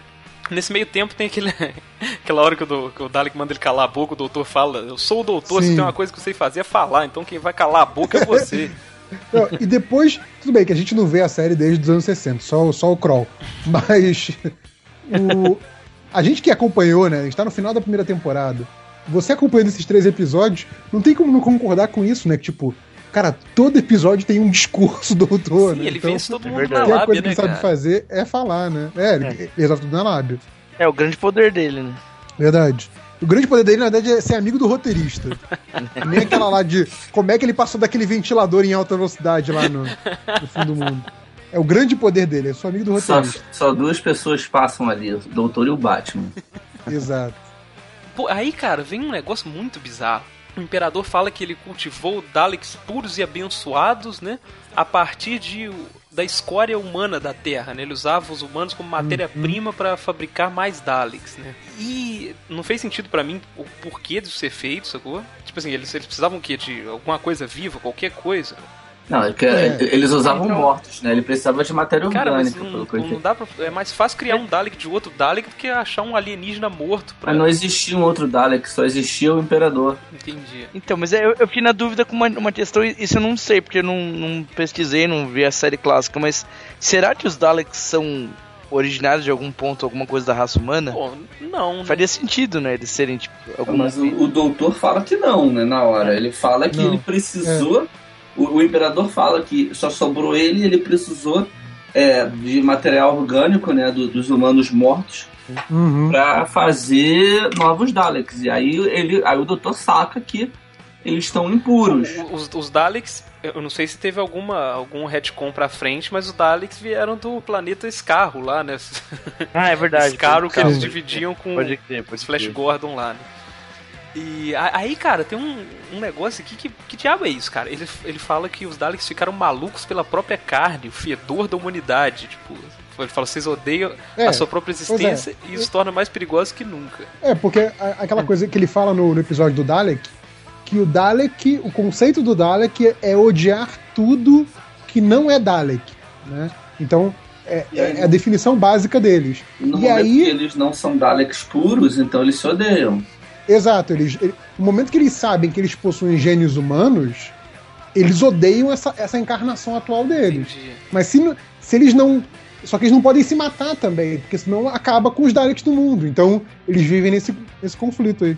Pois é, porque do jeito que ele falou, parece que ele, ele implicou uma parte do, né, desse, dessa, dessa nova loucura dos Daleks, algo que teria vindo da humanidade, assim. Então, mas eu, eu entendi que esses sentimentos, essas dúvidas, essa coisa do, do fervor religioso É. só chegou aos Daleks porque o, tem essa parte humana. Que os Daleks por si só, eles são muito pensamento único mesmo. É tipo, odiar, matar, odiar, matar e não Mas- foge disso. Mas também quem pirou foi o imperador, É, né? Porque ele- é. antes ele era o imperador, aí ele passa a ser. Ele mesmo fala mais à frente, aí eu crio as coisas, eu sou um criador, então eu sou. Quem cria as coisas é um deus. Ele- Aí ele pirando que ele é um deus, ele começa a criar a religião dele. É, é o momento delírio de grandeza Christopher Lee. Pois é, sabe o que é interessante você pensar aí também? Como é que eles desenvolveram o conceito de religião quando eles precisavam justificar o injustificável, sacou? É. Tipo assim, é, pô, já cagou toda a nossa doutrina antiga, né? Que era aquela coisa da Filosófico seu pureza e tal. Então, pô, a gente inventa uma desculpa aqui, que é, ah não, agora eu sou Deus. Inventa uma mitologia qualquer, é. Nós somos melhores, agora a gente é puro e tal. Pô, essa parte é sensacional, cara. É muito boa. Eu achei muito foda por o tanto de coisa que esse diálogo deixa em aberto, sabe? Que... Uhum. E eles terem passado isso sem explicar mais, né? Muito bacana. Não, e aí mais uma vez eles reintroduzem o- o- os Daleks na série, né, depois daquele episódio do Dalek mesmo, e você vê como são uma coisa horrenda, né? Porque o doutor até fala, né? Os Daleks estão mais perigosos do que nunca, né? É, E tem uma parte, o, imperador Dalek fala pro, pro Doctor, né, pra, pra ainda aumentar o antagonismo deles, ele fala: Eu sou um deus, criador de todas as coisas, então o que isso faz você, Doctor? É aquele momento do Doutor e o Dalek sendo Batman e Coringa, né? Que a gente já falou em outros episódios aqui, né? Tipo, quem é o vilão aqui, né? Tipo, Mas é, o- assim, lógico que o Dalek usou, matou a humanidade, ele, ele tá usando uma lógica torta, né? Mas ele, ele tá criando a raça e o Doutor tá destruindo a raça, né? Sim, não, o, o- que o Dalek fala faz todo sentido, É. né? E por isso que atinge o Doutor, né? É. Ali- Aliás, como o outro Dalek que apareceu sozinho no, no episódio 6 lá também Fez isso também, né? é. Usou a lógica do doutor contra ele, sim. E eu, eu, Exatamente. naquele episódio ele fala assim, é. Nós dois somos iguais, perdidos no tempo, e o Doctor fica, eu não sou igual a você, esse filho da puta. Pois é. Sim, pois é, é o doutor que é o intolerante. Hum. Bom, aí quando a- acaba aquela conversa ali, né, o, o doutor volta pra Tardes e ele fala que o plano dos Daleks é ruim porque deixaram ele com satélite, né? Uhum. E consequentemente a tal da onda Delta, né, o Delta Wave. É isso depois que eles já voltam pro, pro satélite, né? Eles terminam o papo lá Sim, sim, com. eles foram pra Tardes ali É. e da Tardes direto pro Então, satélite. ne- nessa parte que eles voltam pro satélite, que aí, depois que o doutor resgatou a Rose, a Rose vendo o resto dos humanos estão lá no satélite, incluindo a Linda. E aí tem uma parte que eu acho muito bacana, que eu não percebi da primeira vez que eu vi, que é a Rose meio com ciúme, meio bolada, da Linda se comportando como companion. Porque ela fica, Sim. ela fica tipo, completando o raciocínio do doutor.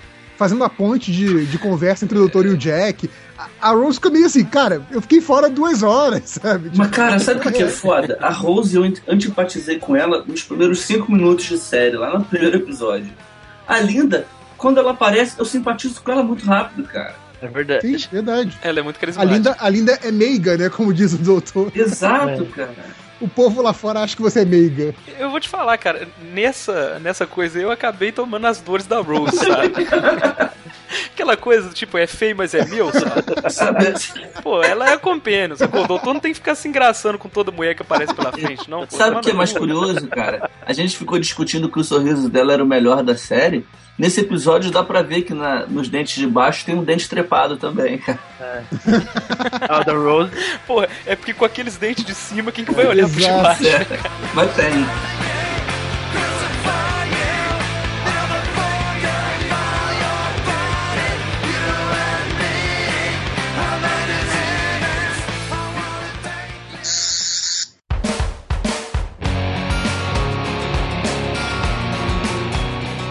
Não, e é engraçado que nessa cena que eles estão se engraçando ali, o, o, o aquele lado adolescente do, do nono doutor aparece ali, ele vai dar um beijo, né, cara? Ele não desencontra, né? Um abraço, e dá aquela, aquela estranheza, eles ficam meio sem graça um com o outro e tal. E a Rose faz aquela cara de botão, né? Só que ela é interrompida ali porque o Jack chega dando aquele adeus da, da vida, né, cara? É. Falando, ó, foi divertido, mas acabou, tchau. Aí ele dá um beijo na boca da Rose. Foi bom dançar com vocês, né? Exatamente. Depois ele dá um beijo na boca do doutor, né? Não, e eu acho muito bom que esse beijo de despedida do, do Jack no Doutor, a, a série não faz um grande acontecimento disso. É, é realmente assim, é o beijo de despedida e só, sabe? Não fica, olha, tem um beijo gay ali, sabe? E o doutor não, não reage, né? Então, assim, tipo, Exato. esse beijo não foi o primeiro, sacou? Sim, sim, Eles exato. dançaram muito. É, e o doutor fala, né, que no, no, no século 50 lá as pessoas já têm uma, uma relação diferente, a Rose ainda não, vai, não entende e tal, mas é. Cara, mas partindo do pressuposto que o cara já viu, tipo, o ponto de você estar se relacionando com outra raça que talvez nem sexo definido tenha, sacou? Que não tem nem formato humanoide. Sim. Você vê dois seres humanos se beijando independente do sexo, não deve ser nada demais, né, cara? Eu, eu não sei se no, no Doctor ou no, ou no Torture, o Capitão Jet fala que ele, ele esteve grávido em algum momento da vida dele. Caralho, que maneiro. Muito Porra, bom. que pena que o Netflix tirou, cara. Agora eu tô com vontade de ver isso. Deve ser engraçado pra caralho. Putz, é, é, é mais ou menos, assim, tem. Leva mais tempo pra ter um payoff o Torture. Você tem que assistir mais. Bom, depois dessa despedida do Jack aí, né? Ele vai pra, pra galera que tá lá no andar zero, né? Que eles não conseguiram sair porque não tinha, não tinha veículo pra todo mundo abandonar o satélite. Uhum. E ele começa a chamar voluntários, né? Pra defender o satélite ali porque os Daleks estão chegando. Ele consegue meia dúzia de gato pingado, mas chama o resto de covarde, né? Que a maioria não quis ir. E pede pra eles ficarem quietos, né? Porque eles estão fora do, da área que, que os Daleks vão, né? Ele dá uma mijada na galera, né? Tipo, Sim. seus bostas, seus merdas. Não presta pra nada. Porra, ele dá uma mijada É, bonita ali, cara. Então aí tem um momento legal também, que é quando a Rose e o Doutor estão conversando e, e ela questiona ele sobre eles voltarem no tempo pra avisar sobre a invasão Dalek, né? Aí ele fala que ele não pode, porque quando a tarde aterriza, ele se torna parte dos eventos e tal, mas eles poderiam ir embora se a Rose quisesse isso. E eles consentem que eles jamais iam abandonar a situação assim e tal. Uhum. Aí o, o, o doutor fala que a Rose tem uma, teve uma ideia fantástica, deu uma ideia fantástica pra ele, né, que ele pode usar a tardes para cruzar a própria linha do tempo, e é muito convincente Não, é, aquilo, né, ele- cara? Ele fala pra, pra Pink, tipo cruzar os raios do caça-fantasma. Né? É tão esquisito que pode ser acredita. Na fase do Matt Smith teve coisa resolvida muito mais mirabolante do que isso, teve, cara. Sem dúvida que teve. E aí eles entram correndo na tarde, né? Ele fala pra ela segurar uma alavanca lá, sai correndo. À tarde começa a sair a Rose. Doutor, a nave tá mexendo, eu posso tirar a mão? Esse Agora- Meu, esse meu filho, sacou? Tipo, eu, eu dou uma sacaneada nele, ele fica assim, mas eu posso soltar essa coisa? Porra! Então, mas olha só, eu achei bacana esse, esse jeito que ele enganou a, a Rose pra salvar ela. Porque assim, até a hora que ele sai da tarde, eu não tinha sacado.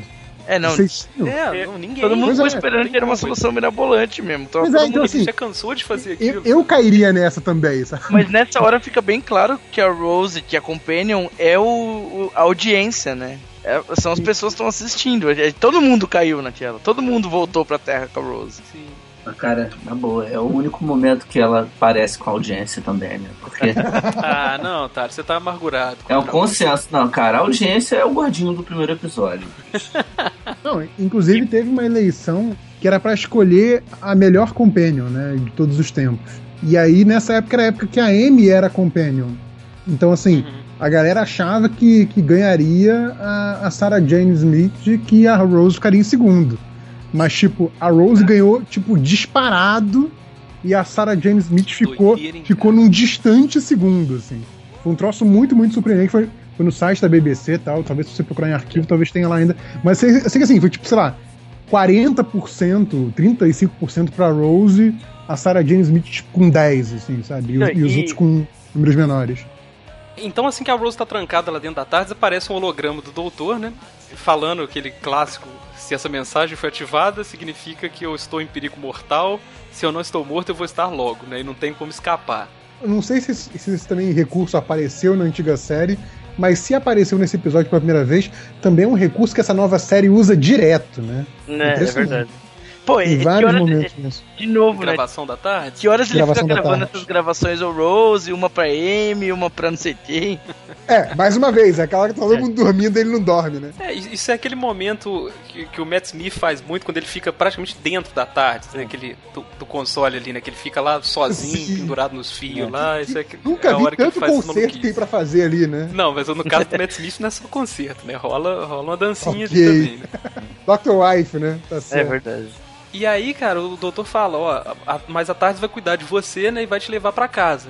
E, só que ela não pode cair na mão dos meus inimigos de jeito nenhum. Então você larga isso num canto lá, sabe? Não, não tenta voltar, não tenta fazer nada. que eu acho muito bacana, tipo, de deixar a tarde sumir e virar só um objeto es- esquisito que vai ser esquecido pelas pessoas, eu acho isso muito bacana, né? Que é, é um pouco sobre o, o, o fim da série, né? O quase fim da série que teve antes dessa nova, dessa nova temporada. Acho que fala um pouco da própria série em si, né? Tipo, quase que a. Sim, Que- de que a tarde quase no esquecimento. É, quase que a tarde, que é esse símbolo britânico, quase que virou uma coisa esquisita que caiu no esquecimento. Né? Achei isso bacana. Sim, esse diálogo é muito bom. E o jeito que ele encerra é de fazer tremer o beijo, Uhum. cara. Que, ele- que ele fala, fala, só faz uma coisa por mim, né? Tem uma boa É, vida, né? Tem uma fantástica vida. E É, vira e- pra ela, né? Você pensa que, ah, não, o holograma tá gravado, tá virado lá pra frente, né? E ele sabe que ela ia estar ali, né? Então é muito É. bom isso. Ele conversa um pouquinho com ela, né? Ela fala, sabia que você ia estar reclamando e tal. Tipo, Se a série acabasse ali, também era um bom final pra série. pois é. É verdade. Se nunca tivesse renovado, tá? Pô, tem tempo que eu não elogio o Eccleston ali, né? Nesse episódio ele merece todos os elogios, né, cara? Você não elogia ele todo episódio. O né? discurso é foda por causa dele. Não, é, sem dúvida. E, e aí, cara, nossa, velho, é de, é de cortar o coração, porque quando a Rose sai da tarde, ela vê Juiz de Fora em todo o esplendor, né, cara?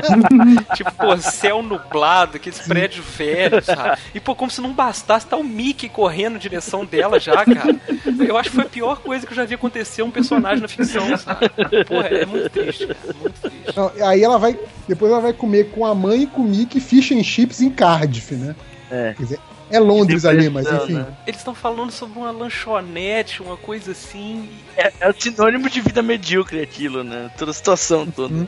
E aí, né, a- o Mickey fica naquele esquema, né? Não, mas vi- leva uma vida normal, sabe? Vamos comer junto em, em algum lugar, vamos assistir a novela e tal. E a Rose tá possessa, que ela fala, porra, o mundo tá acabando agora, né? Apesar de ser daqui a 200 mil anos e eu não tô fazendo nada, sabe? Eu não consigo levar mais a vidinha, assim. Eu acho muito bom ela tentando explicar esse paradoxo, né? Que a mãe fala, ah, mas é só daqui a 200 mil anos. Ela, não, não, você não tá entendendo. É 200 mil Tá anos, mas é agora. Eles estão morrendo agora, mas é lá 200 mil anos. Tipo, é difícil explicar esse paradoxo. E é legal que eles batem de novo nessa, naquele discurso ideológico, né? Tipo, esse episódio é cheio disso, assim, dessa, ideologia do doutor, né? O que, significa viajar com o Uhum. doutor. Ela fala que ele mostrou pra ela um jeito melhor de viver a vida, né? Você não deixa as coisas acontecerem, você toma uma atitude, né? Você tem coragem de fazer o que é certo. E aí, enquanto isso, né, o Jack tá perguntando se a onda Delta vai ficar pronta, né? O doutor falando que provavelmente não, e o Imperador entra na conversa, né? Fala... E a gente descobre que o único jeito da, da onda funcionar, né, dentro do tempo previsto, é matando tudo que está ao redor, né? Humanos e Daleks. E a Terra tá no alcance. É aquele momento o plot se complica, né? Pois é. Então, se, se o doutor soltar essa tal onda aí, de novo ele vai ser responsável pelo genocídio de duas raças. É, mais ou menos, porque até ele dá essa justificativa de que, não, vou matar gente pra caralho na Terra, mas não vou acabar com a raça humana porque a raça humana já se espalhou. né? né? Mas é aquela- É, tem ele, isso, fala, né? ele menciona que tem colônias e tal. Exato, mas é aquela coisa. Aquela terra que tá ali é aquela terra cinzenta lá, que ele falou que a galera tá toda vendo TV. Sim, então a questão ali, é, ele tira um pouco esse peso do genocídio, mas fala, você vai estar matando 10 bilhões de pessoas na Terra. A, a escolha é sua, né? É complicado. É, e ele vai matar essas pessoas pra salvar elas do que mesmo, né? Pois Tá é. matando- É, ele tá salvando o universo inteiro dos Daleks, e pra isso ele tá sacrificando a Terra, que tem 10 bilhões de humanos, e a gente viu essa temporada em vários momentos ele falar que cada vida é importante, cada pessoa tem uma história, e ele ama os humanos, etc. Então, assim, é, vale a pena, né? Essa que é a grande questão desse, desse episódio. É, mas é, você vê na cara dele que, que ele vai fazer de novo, sabe? Apesar dele já ter feito aquilo, ter sido terrível Uhum. e tal, se, se a alternativa é, é deixar os Daleks governarem tudo, sacou? Ele vai fazer outra vez, sacou? E, e é legal que ele joga, volta a pergunta pro Jack, o Jack fala, não, não pensa nisso não, cara, trabalha aí que eu confio em você. é Murici Ramalho, né? Aqui é trabalho.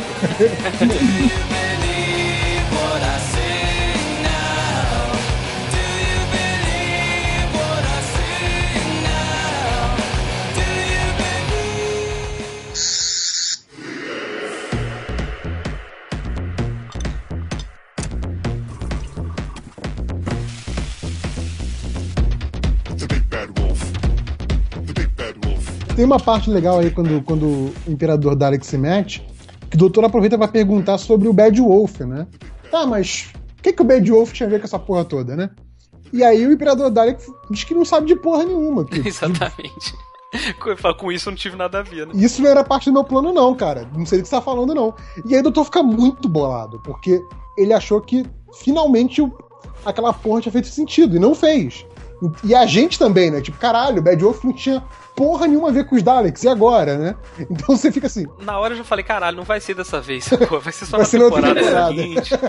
tipo, droga, vou, vou segurar pra outra temporada essa, essa trama, né? E aí, falando em Bad Wolf, a, a Rose tá conversando com o Mickey lá, tá tentando consolar ela, e ela percebe aquele Bad Wolf enorme escrito no chão, né? Escrito de giz, negócio que criança faz na Copa, né? Sim. E aí ela fica bolada, né? Que ela vê que tem vários nas paredes e tal. Parece que Bad Wolf tá cercando ela por todos os lados dessa vez. Então ela entende aquilo como algo ligando ela ao doutor, né? Significando que ela pode voltar e ajudar ele a escapar. É, mas aí ela, Pois ela é. dá um salto de, de É, compreensão. é, era isso que eu ia falar.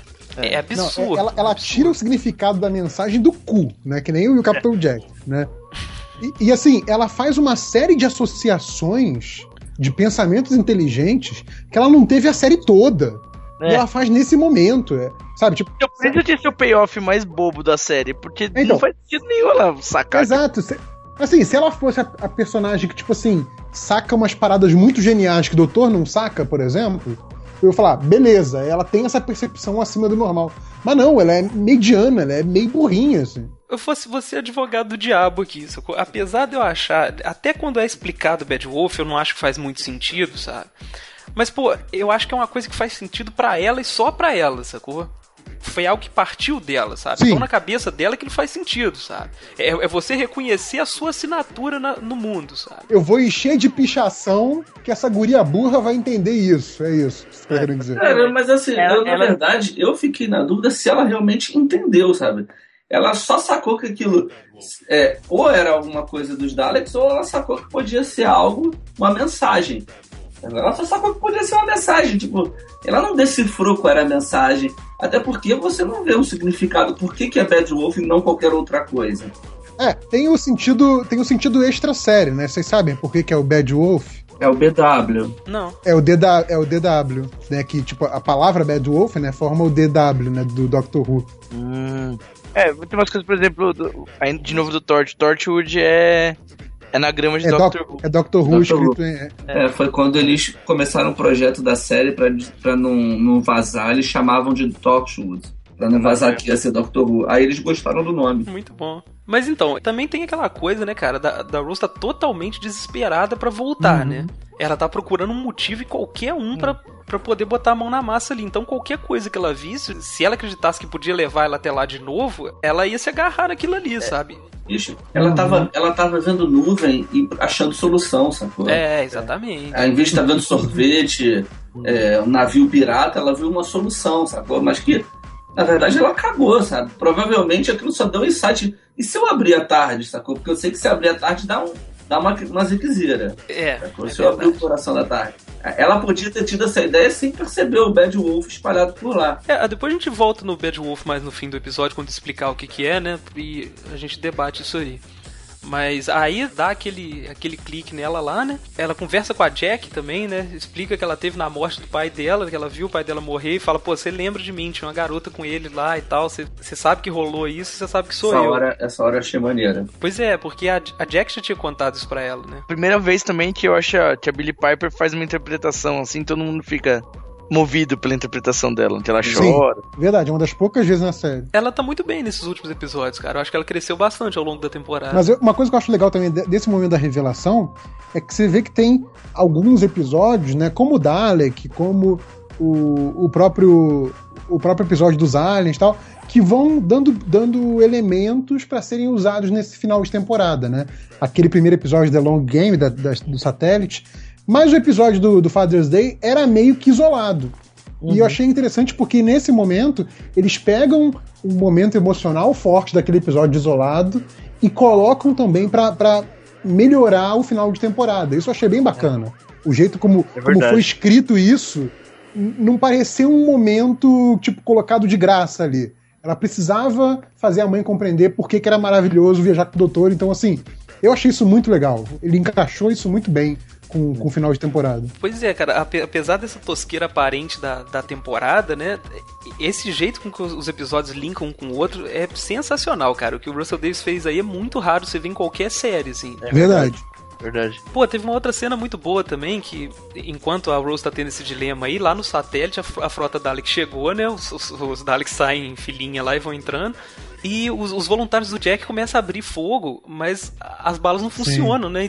E, uma mulher, antes de morrer, ela fala, pô, você mentiu pra mim, sabe? É, É. E aí fica a dúvida. ela fica puta. O Jack tinha certeza que aquelas balas não ia funcionar e usou essa galera como bucha de canhão ou eles realmente tinham uma esperança ali, cara? O Jet podia não saber, mas o doutor sabia com certeza, né?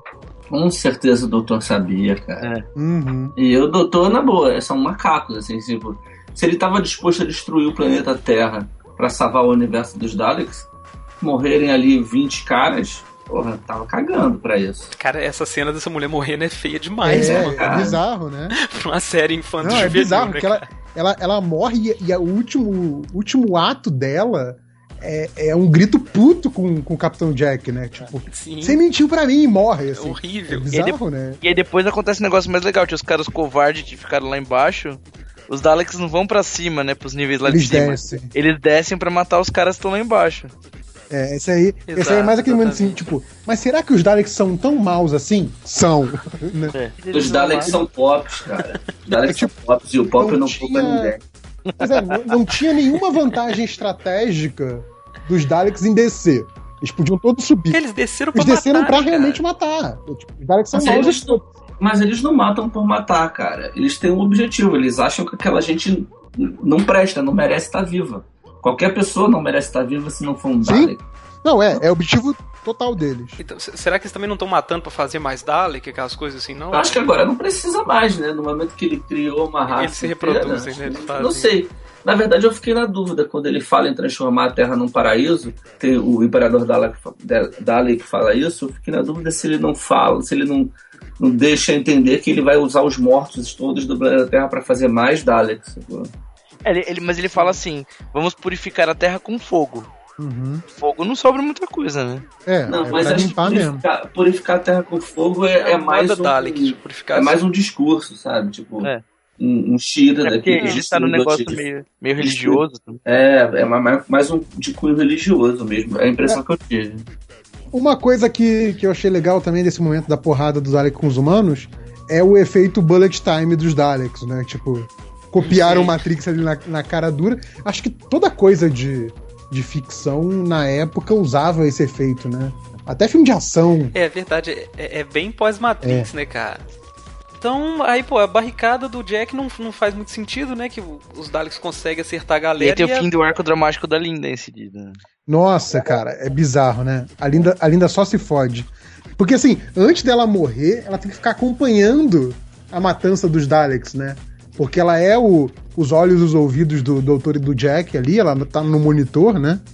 Então ela tem. Ela, ela tipo, tem um- um- uma tortura psicológica ali, né? Porque ela vê os Daleks matando todo mundo, né? Ela vê, ouve, né? Ela vê os continentes caindo Pois um, é. um, né? Nações inteiras caindo. E aí ela, ela tá fechada numa sala e os Daleks começam a tentar entrar, meio soldando a porta, né? E Essa cena vai... é muito foda. E aí o doutor avisa, não tem problema, essa porta não passa porra nenhuma. É. Só que ele não contava com o Dalek Maçarico, né? Você viu que eles chamam lá. Mas, é- mas não é nem o maçarico que, Sim. que É, foge a menina, né? Não, não, eu sei. O problema foi a galera que veio por Não, eu fora. sei, mas acho, acho muito bom, assim, tipo, caraca, essa porta é impenetrável. Chama o Dalek Maçarico. Aí vem aquele Dalek. É verdade, Mas até o momento que tem o Dalek maçarico, eu fi- eu fico pensando, caralho, vai ter um. Alguma coisa vai salvar a menina.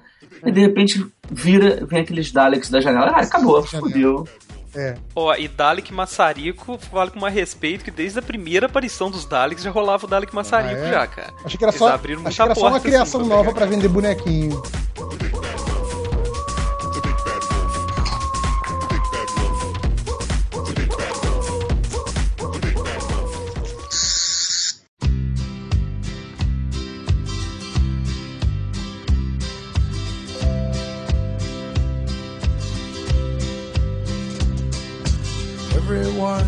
Considered him a coward of the county. E aí tem uma, uma outra questão da série que quem morreu, morreu, beijos, né? Porque quando, quando vai acontecer o que acontece mais pra frente, eles largam a Linda morta lá e beleza, né? Sim. É, a Linda virou fubá ali, né, cara? Não tem, não tem nem o que Não, recuperar. a Linda e todos os outros humanos da, da estação, né? Sim. Não, é, inclusive tem um, um mundo. dos negócios de trivia que eu vi foi isso, que, tipo, cara, nessa batalha da, da estação espacial, tecnicamente falando, a única pessoa que sobrevive, o único ser vivo que sobrevive, contando humanos, e Daleks e alienígenas, é a Rose. Todos os outros morrem. Alguns voltam. Doutor, né? E o doutor? Não, então, o, O doutor, doutor morre. também é. Ele volta. verdade. O doutor Assim, morre. Não, o Jack sobrevive. Não, O ele morre também, mas ele volta. Doutor Então, assim, morre? É, Morre, ele morre. morre. Ah, O resultado tá. final, Tá, tá, resultado tá. final dessa batalha, todo mundo que tava ali, exceto a Rose, morre.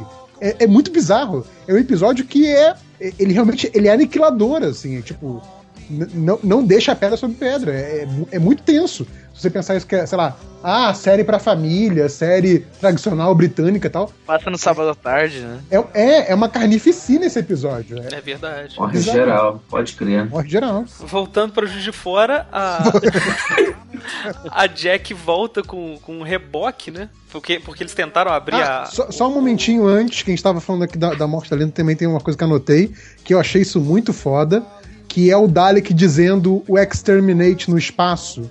Só que não tem som, né? Mas você vê ele. O, a luzinha que ele tem em cima, ah, né? piscando, É verdade, É, cara. Eu não tinha me verdade. ligado. É muito, bom. foda isso, porque assim, Não caralho. tinha você- notado. É, você tá já a- a- desde o outro episódio vendo Exterminate, Exterminate, e sempre a luzinha pisca junto com a voz, né? Sim, é verdade. Então, assim, ele pisca o Exterminate e você sabe que ele tá falando aquilo, mas que você não ouve. É, é- é muito boa essa cena. Pô, sensacional. Eu não tinha me ligado na hora. Eu, eu, eu lembro da luzinha piscando, né? Que foi que ela piscou É, muito forte verdade. na hora. Parece que estão querendo chamar atenção pra isso. Mas eu não tinha me ligado que era isso, não. Muito bom. Mas segue aí, Rose e Mickey. Então, ele- eles tentaram primeiro abrir o, o núcleo da Tardes lá com telepatia, né? Que a Rose falou, ah não, pô, tem, tem disso aqui, né? Às vezes ela funciona com a cabeça e tentaram lá, não deu certo. Depois eles tentam puxar com um fu- Fusca, não, o que? Um É. Mini Cooper, o que, que é aquilo? carrinhos em inglês. Também não dá certo, e aí a Jack volta com um reboque, né? O, o Mickey vai, vai dirigir lá e consegue abrir o. Não, mas eu acho importante mencionar que a Jack tem um reboque, porque o dono do reboque devia um favor a ela. Cara, isso é bom demais, cara. né? E aí, ela não vai e mencionar aí qual. você imagina o que você quiser, né, cara? E, eu acho que o nome dele é, é tipo um nome latino, é tipo Rodrigo. É tipo Ricardo. Ricardo, Rodrigo. É, Rodrigo, eu acho É um negócio que é isso. assim, é um nome latino. E ela assim, ó, você tem até seis horas pra devolver esse reboque, tá? Cara, aí eu fiquei pensando, cara, o universo foi salvo graças a sei lá que parada que a Jack fez, É cara. uma chupeta, cara. O universo foi salvo por causa da dança. Por causa de uma dancinha. É genial, cara. A Jack é sensacional. É, e outra, outra coisa do- da relação da, da Rose com o doutor é que a mãe dela nunca aprova. Isso, a mãe não aprovar é um verdadeiro afrodisíaco, né? Pras, pras. Justo. Sim, sim, o cara mais velho, o cara feioso, mas che- chegou, apareceu de couro ali, né, o bad boy, né? Né? E aí, finalmente, a tampa do núcleo da tarde sai, né? E a, a- aquela luz que a Margaret viu lá no, no Boomtown sai de novo e dessa vez entra nos olhos da Rose, né? E é legal como é que tem essa, essa diferença ali, né? No caso da Margaret, ela olhou naquele negócio, olhou pro abismo, o abismo olhou pra ela e tal, e ela reverteu, ela não aguentou, né? Agora, no caso da Rose, a Tardes entrou nela, né? Entrou na- nela através dos olhos lá e meio que se fundiu com a Rose. O que, que é aquilo? É, virou uma, uma coisa diferente, né? Uma junção dos dois, né? Exatamente. Que é, que é a famosa entidade Bad Wolf, né? E aí a gente vê o Jack morrendo, né? Ele tá encurralado sem Exato. base, toma um, um raio na fuça dos Daleks lá. E os Daleks cercam o doutor, né? Onde ele, tá, onde ele tá preparando a onda lá e ele fala que ela tá pronta, né? E aí agora ele tá com o poder de exterminar todo mundo ali, os Daleks e humanos e a Terra junto. E aí o Imperador fala, né? Começa o joguinho de novo, né? Saúde o doutor, o grande exterminador. Babaca, né? E ele usa a palavra exterminar ainda, né? Tipo, como, ó, o Dalek Supremo é esse aqui, na Exato. verdade, né? E ele fala, o que, que é você, um covarde ou um assassino?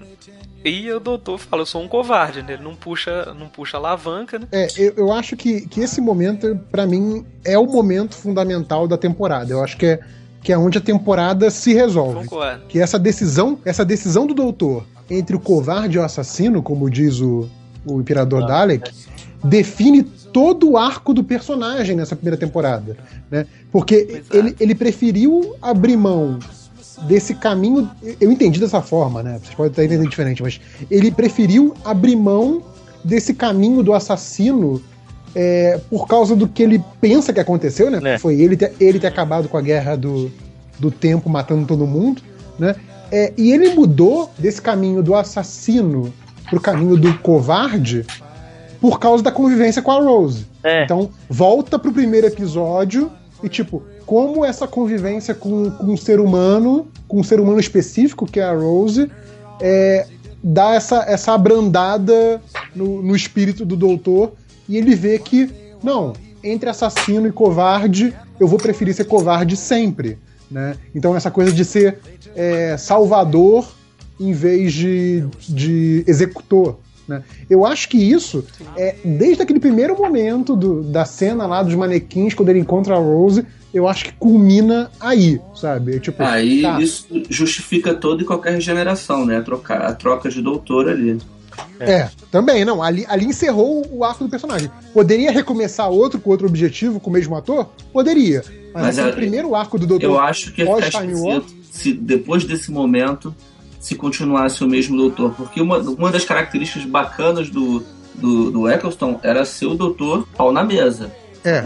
E agora ele já não precisa mais ser tão pau na mesa, sacou? Cara, mas sabe o que é engraçado? Depois que eu conheci mais doutores e tal, e voltei ao Eccleston, eu não acho ele mais esse cara pau na mesa que, que eu falava que ele era. Cara, eu sabe? acho É porque ele ele também tem- Ele também tem muito Eu- momento eu- bobão, né? Ele adora fazer Doutor Bobão. É, eu, eu vejo ele um, dou- um doutor tão frágil, assim, Mas ele, sabe? ele é um Tão- doutor, ele é um doutor que teve um trauma, né? Ele é o doutor traumatizado, sim. né? Mas ele é um doutor traumatizado, mas que ele não arrega. Ele nunca É. arrega. Eu acho que ele é o mais poser, né, cara?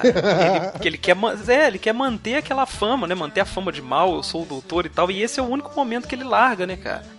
E tem uma, uma outra coisa muito interessante aí, que co- como os Daleks é, já cansaram de mostrar pra ele, ele é um exterminador, assim como os Daleks são exterminadores. Isso é fato, porque é por causa do que aconteceu na guerra e tal, pelo menos pra ele, né? Só que agora ele tá diante de um Dalek que acha que é Deus, entendeu? Tipo assim, é um cara que É mais perigoso. é, então, ele, ele, o Dalek criou a ilusão que o doutor nutriu durante muito tempo, que ele não é exterminador, na verdade ele tá criando, ele tá ajudando. E, e aí, o- esse doutor que já é um exterminador já, ele não quis bancar Deus igual esse cara, esse cara quis. Sacou? Quando ele ficou com a decisão nas mãos, decidir o futuro de, de raças e tal, ele falou, não, pô. Não vou dane-se, se quiser exterminar o humano, vai exterminar, se quiser matar, vai matar. Não, é uma coisa que cabe a mim, sabe? Eu acho que ele, ele rejeitou essa, esse poder todo que, que o Dalek abraçou ali, no caso. E, cara, eu acho que o, o Eccleston é um doutor lembrado com muito carinho, justamente por ele ter tido esse arco tão, tão certinho, sabe? Tão fechado, assim, por ter tido essa temporada só e tal. Ele, ele teve um início, meio e fim muito legal, assim. É, é a vantagem de você ser uma temporada, ter uma temporada só, né? Sim. Bom, então depois que o, que, que o Eccleston não puxa a alavanca ali, né? O Dalek fala com ele, né? Então você vai ser exterminado. Ele fala, ah, então talvez seja a hora, né? Ele entrega, entrega para Deus ali. E aí é quando a tarde chega, né? E a, a Rose sai no, no formato Bad Wolf dela lá. Momento Neo no final do Matrix. Exato. que ela fala que olhou pra dentro da Tardes e a Tardes olhou dentro de mim. Começa a bloquear todos os ataques dos Daleks. É exatamente é igualzinho o Neo mesmo. Igualzinho. Aí explica, explica como criou o Bad Wolf, né? É, ela fala, o Bad Wolf sou eu, né? Eu me criei sozinha. Eu pego essas palavras e espalhei elas pelo, pelo tempo, pelo espaço, assim. É, e é- isso é uma mensagem pra me trazer aqui. Por isso que eu, que eu entendo ela ter ido, sabe? É uma coisa que faz sentido dentro da cabeça da Rose. Eu não sei por, por que motivo, o que, que essas palavras têm a ver com a história da Rose e tal. Mas eu acho que ela, junto com a Tardes ali, deve ter escolhido o que ela sabia que ia levar ela até lá, sabe? Independente do que seja, pode ser aquele negócio só semiótico, sei lá, uma- o jeito que o negócio estava escrito, Uhum. o som dessas palavras e tal. Por isso que eu acho que é uma coisa muito inconsciente dela, sabe? Mas eu acho que, aquilo que eu falei antes, como todo, toda a relação dos dois é metafórica, né? Aquela coisa de tipo, o ex-namorado te deu. O ex-namorado te deu o pé na bunda, mas você ainda quer falar com ele, então qualquer motivo, não. Mas se isso acontecesse, ele ia te ligasse e tal, sabe? Fica procurando motivo pra ir atrás. E o Bad Wolf é só um motivo. Como ela sabe, depois, ela como entidade sabia que aquilo ia atrair ela, ela colocou aquilo Uhum. na história, mas. Acho que qualquer coisa ia fazer ela ir atrás mesmo. E uma coisa que eu acho muito legal do, do Bad Wolf, e isso também acho que o Davis foi muito inteligente, é que ele poderia ter espalhado as referências a Bad Wolf só nessa temporada pra encerrar aí. Mas como ele, ele diz que espalhou essa mensagem por todo o tempo e espaço, você vai vendo mais pra frente na série Bad Wolf aparecendo de novo. Então isso é, muito legal também. Sim. Né? Caralho, juro, nunca notei. Ah, Ah, você não a gente lembra vai falar nos próximos episódios. Não, Então, quer dizer, ele não fez um negócio, ah, eu vou usar só até aqui, então só preciso ter referência até aqui. Não, o discurso é, espalhou por todo o espaço-tempo. Então, vai continuar aparecendo Dead Wolf, isso é legal. Sometimes you gotta fight when you're a man. Everyone considered him the coward of the county.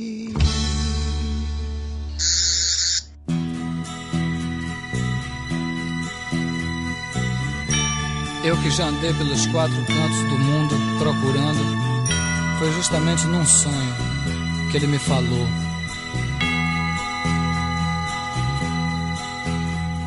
Às vezes você me pergunta.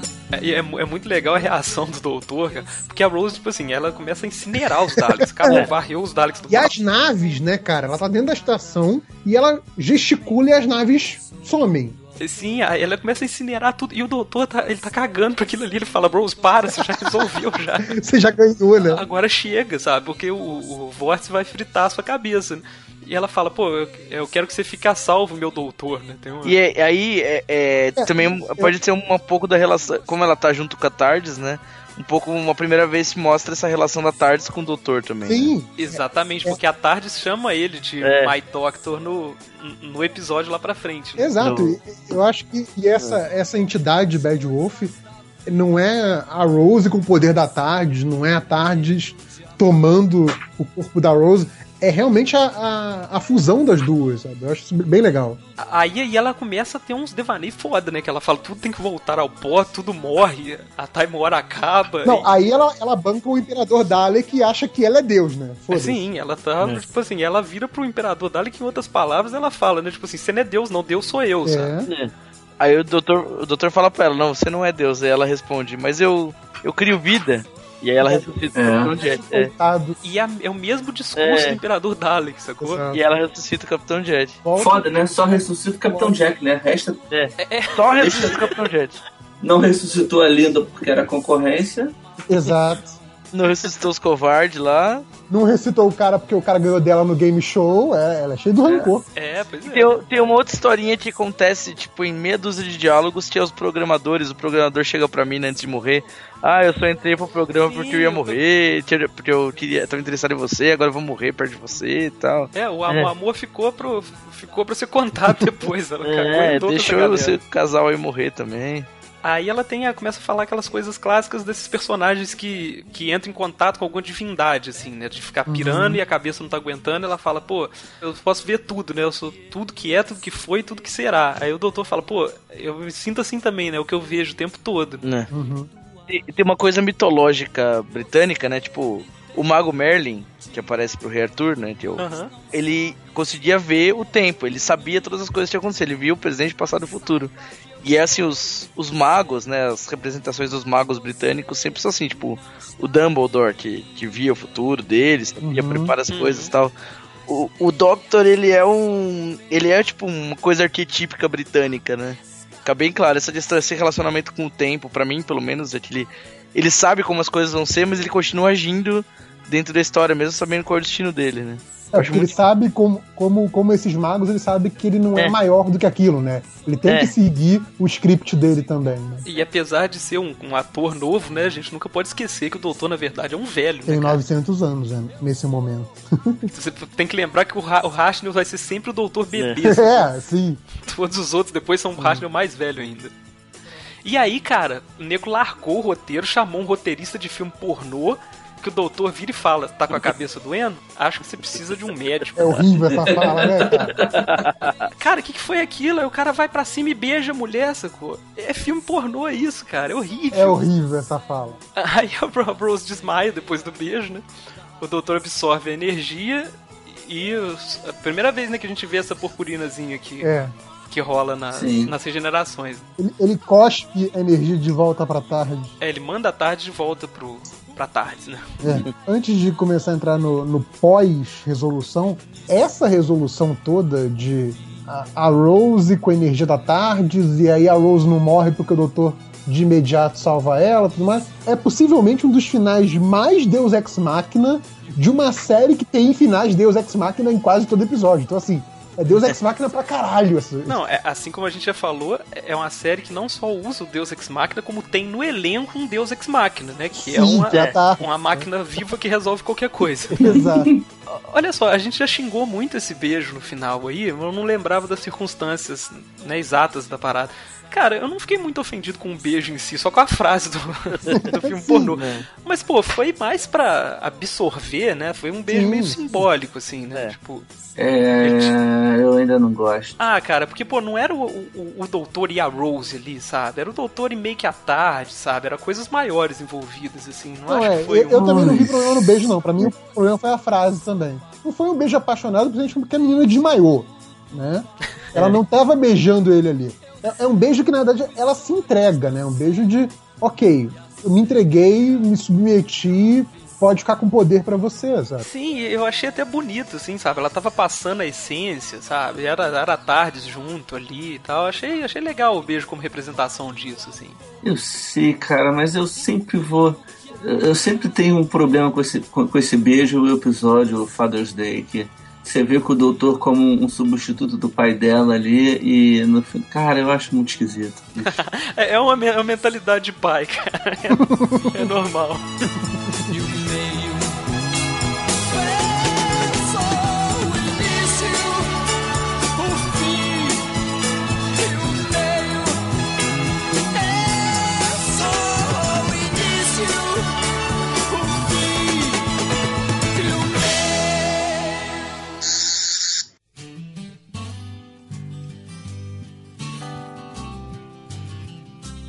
e aí o Jack chega, né? A tempo de ver a tarde vindo embora. A Rose acorda lá dentro sem lembrar do que, que aconteceu, né? E o doutor tá. Já tá nos finalmente, né? Ele começa a brilhar nos pontos dele ali e tal, e já, já vai se despedir. né? Então, aí, aí vamos, vamos falar um pouquinho disso, né? Tipo, tudo bem, tinha que ter a regeneração. Mas assim, achei meio furado, porque assim, se a Rose absorve o poder da Tardes, fica com ele um bom tempo. Aí o doutor absorve esse poder da Rose, fica com ele pouquíssimo tempo e devolve pra Tardes.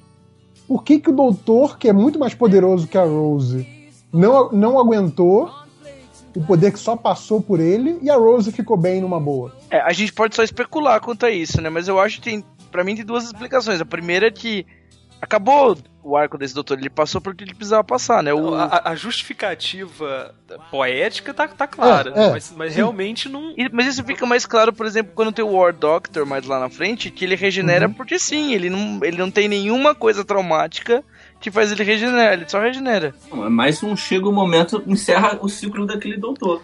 Exato, E é, é, o que é acontece porque. agora, encerra o ciclo do Eccleston. Não tem, não tem por que mais ele ser como ele é, entendeu? Depois que ele resolveu, não, eu prefiro agora ser um covarde, depois que supostamente ele tinha destruído o planeta dele, ele agora ele opta por ser um covarde, ele, ele encerra aquele ciclo, ele não precisa mais ser ele. Esse raciocínio faz sentido pra quase todos os doutores. Pro, pro Tenant, por exemplo, não faz. Eu entendi o que, que o JP tá falando. A justificativa física não faz sentido, né? A justificativa, a justificativa física que eu acho, assim, isso tô imaginando. Aham. Tô, tipo, enjoyer, né, que eles chamam. Eu imagino que deve, ser, deve ter algum mecanismo de, tipo, proteção pros, pros Time Lords não ficarem entrando no Vortex do espaço-tempo. Porque senão todo mundo ia entrar e querer. Todo, todo Master que surgisse lá ia querer pegar, entrar no Vortex do espaço-tempo e virar um super deus, super Time É, Lord. pode ser, reagir diferente com a fisiologia dele, qualquer É, merda dele. Cara, É que eu imagino. na real, eu não costumo assistir as coisas ligando muito pra, pra esses tipos de furo de roteiro, assim, né, cara? Porque, pô, a justificativa poética é tão foda, Sim, cara. é, é óbvio. Que eu sim, acho que não sim. precisa, né, pô? Tem a, a metáfora mais clara do mundo, mas é muito maneiro você ver. Tipo, o cara. como é que- Ele não vai morrer, né? Ele vai mudar, mas, tipo, É. pô, o cara superou finalmente o trauma dele e agora ele é outra pessoa, sabe? Aquele doutor do trauma acabou, sabe? Agora é um cara novo. Você que é um grande fã de Prometheus, Salimena, sabe que furo de roteiro. Mas é sério, eu, eu, pô, eu enxergo todos esses filmes que são crucificados por ter muito problema de roteiro e tal. Eu enxergo todos esses problemas, sabe? Mas quando, eles, quando ele tem diálogos muito bons, quando o filme consegue me levar por algum outro motivo, eu não ligo, sabe? Eu sei que os erros estão lá, mas eu não, não ligo muito pra eles. Não, assim. sim, concordo. A, a- a regeneração, o processo todo da regeneração é muito bacana. Não, e, e o, o discurso dele no final aí é muito bom, hein, cara? Sim, o discurso da regeneração é foda. Eu acho que foi a regeneração mais legal que eu vi. E outra coisa, criou essa esse brilhinho né, da regeneração, que era algo que, a- que as séries antigas não tinham. É, começa com Eccleston e, e vem sendo o padrão da regeneração desde então, né? É, você vê a purpurina, você sabe que vai rolar alguma coisa aí, cara. Aí é legal que o discurso dele ele fala com a Rose que ele queria levar ela pra, pra outros lugares, né? Barcelona, Planeta, né? a nossa cidade. E aí ele fala que ele não vai poder mais levar ela, não daquele jeito, né? Fala que é um processo estranho, você não sabe no que, que vai resultar. Não, e é muito bom porque em vez dele explicar direito, né, ele começa a falar coisa que, assim, pra quem não sabe o que vai acontecer, É, Rose, não faz o menor sentido. não né? faz o menor sentido. Tipo, esse cara tá louco, né? Esse cara tá, tá pirado. Em vez de ele falar, olha só, eu vou morrer, mas na verdade eu não vou. Eu vou mudar de cara, vou voltar com outra cara, mas não se assusta que vai ser eu, tá bom? Agora segura aí, senta aí um pouquinho, pronto. Mas não, não ia ter graça nenhuma. Agora, uma pergunta eu faço pra vocês. Quando vocês assistiram, vocês sabiam que rolava a regeneração, a troca de personagem? Ah, eu sabia, eu sabia. Eu não sabia. Eu queria muito ter visto sem saber que, que essas coisas aconteciam. Não, Eu eu, queria muito ter sabia que eu sabia que existia regeneração, não sabia em que momento ia ter já essa regeneração. Ah, então pra você foi Eu- muito melhor do que pra gente. É, e eu não sabia como é, É, que era é. também, entendeu? Na verdade, eu não sabia que existia regeneração. Eu sabia que trocava ator e eu não sabia como é que era o processo. Não sabia que ele tava quase morrendo ou virar e, e- e acontecia, sabe? Cara, então, então você teve uma experiência muito melhor do que a minha, porque eu já Foi, sabia eu- Deve ter todas. sido fantástico ver isso. Eu já fiquei- sabia quem é que ia entrar. Eu fiquei extremamente bolado quando eu vi. Caralho! Sacou? É, Tipo, então, é todo mundo assim. falava pra mim, ah, o próximo doutor é muito melhor, muito mais legal e tal. E, pô, quer dizer que não vai, vai trocar o cara, né? Tipo, que ia trocar, o que ia trocar eu sabia. Eu não sabia que era ali que ia trocar.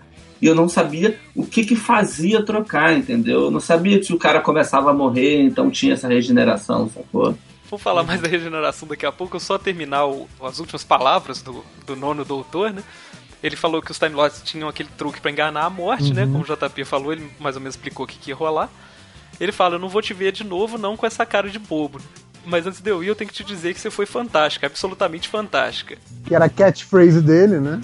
Exatamente. Ele fala que e quer saber? Eu também fui.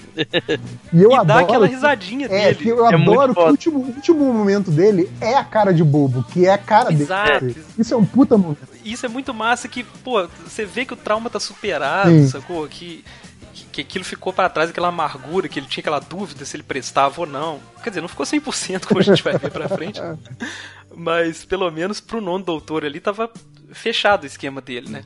E foram belas últimas palavras, assim. As que vieram depois não, não- acho que não chegaram aos pés, não. Não, não. qual foram as últimas palavras dele mesmo? Eu também fui.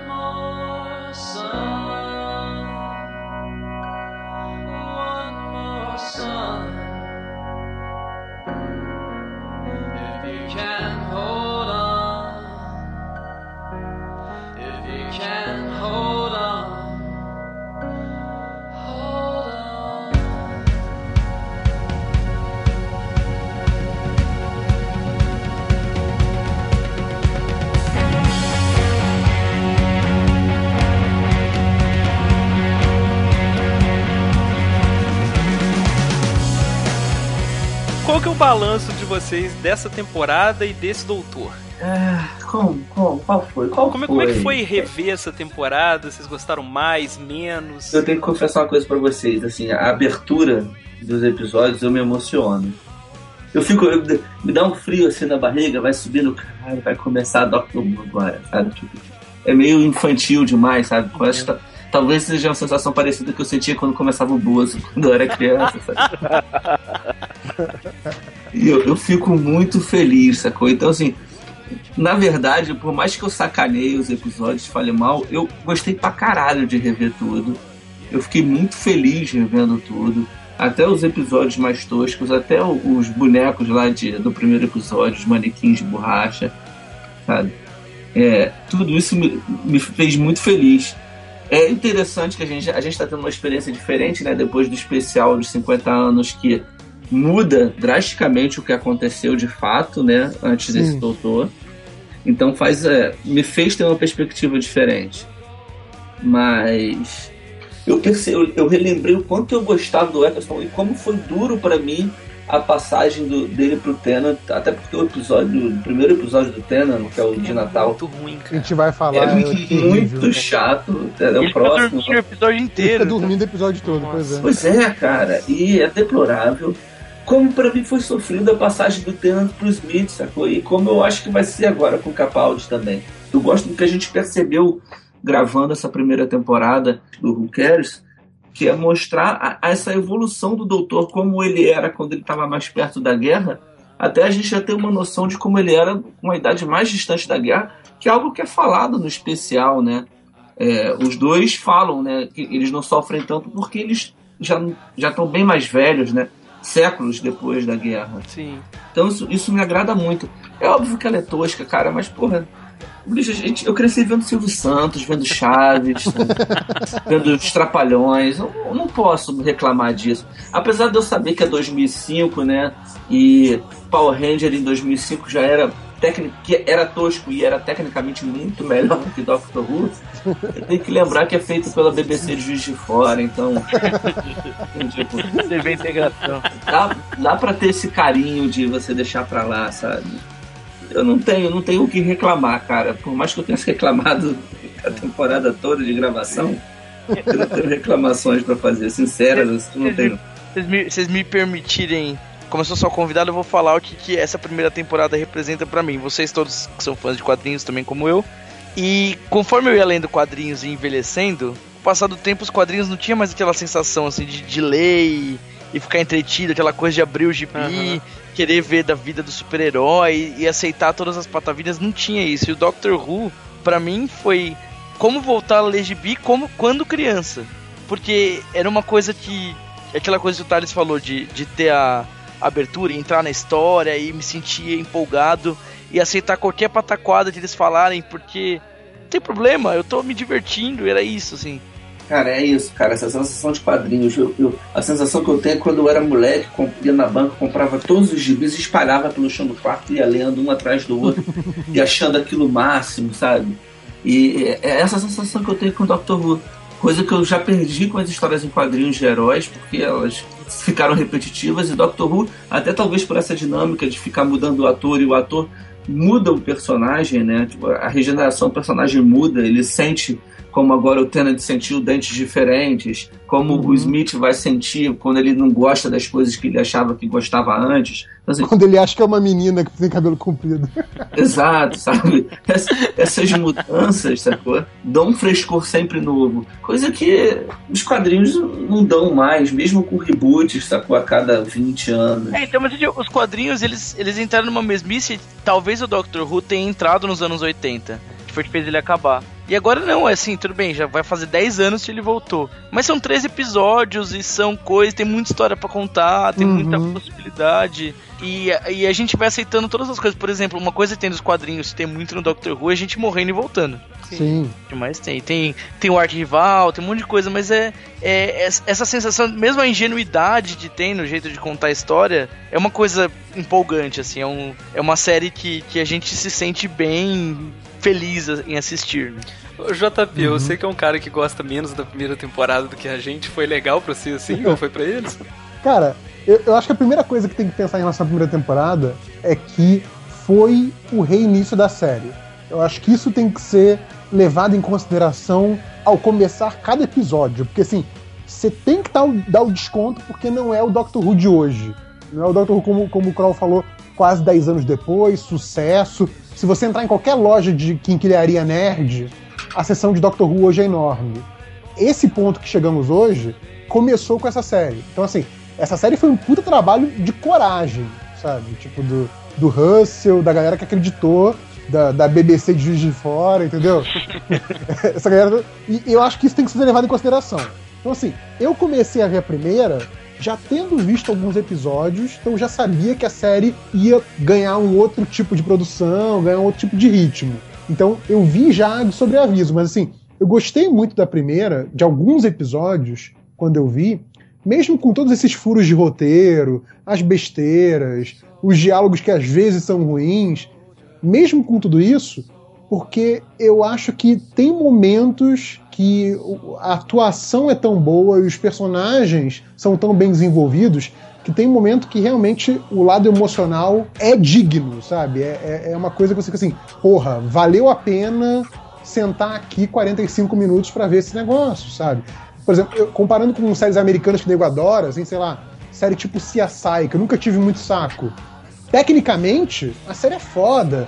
Tem efeitos especiais, vai daquela câmera normal pra câmera microscópica, tal, uau, que foda, não sei o quê.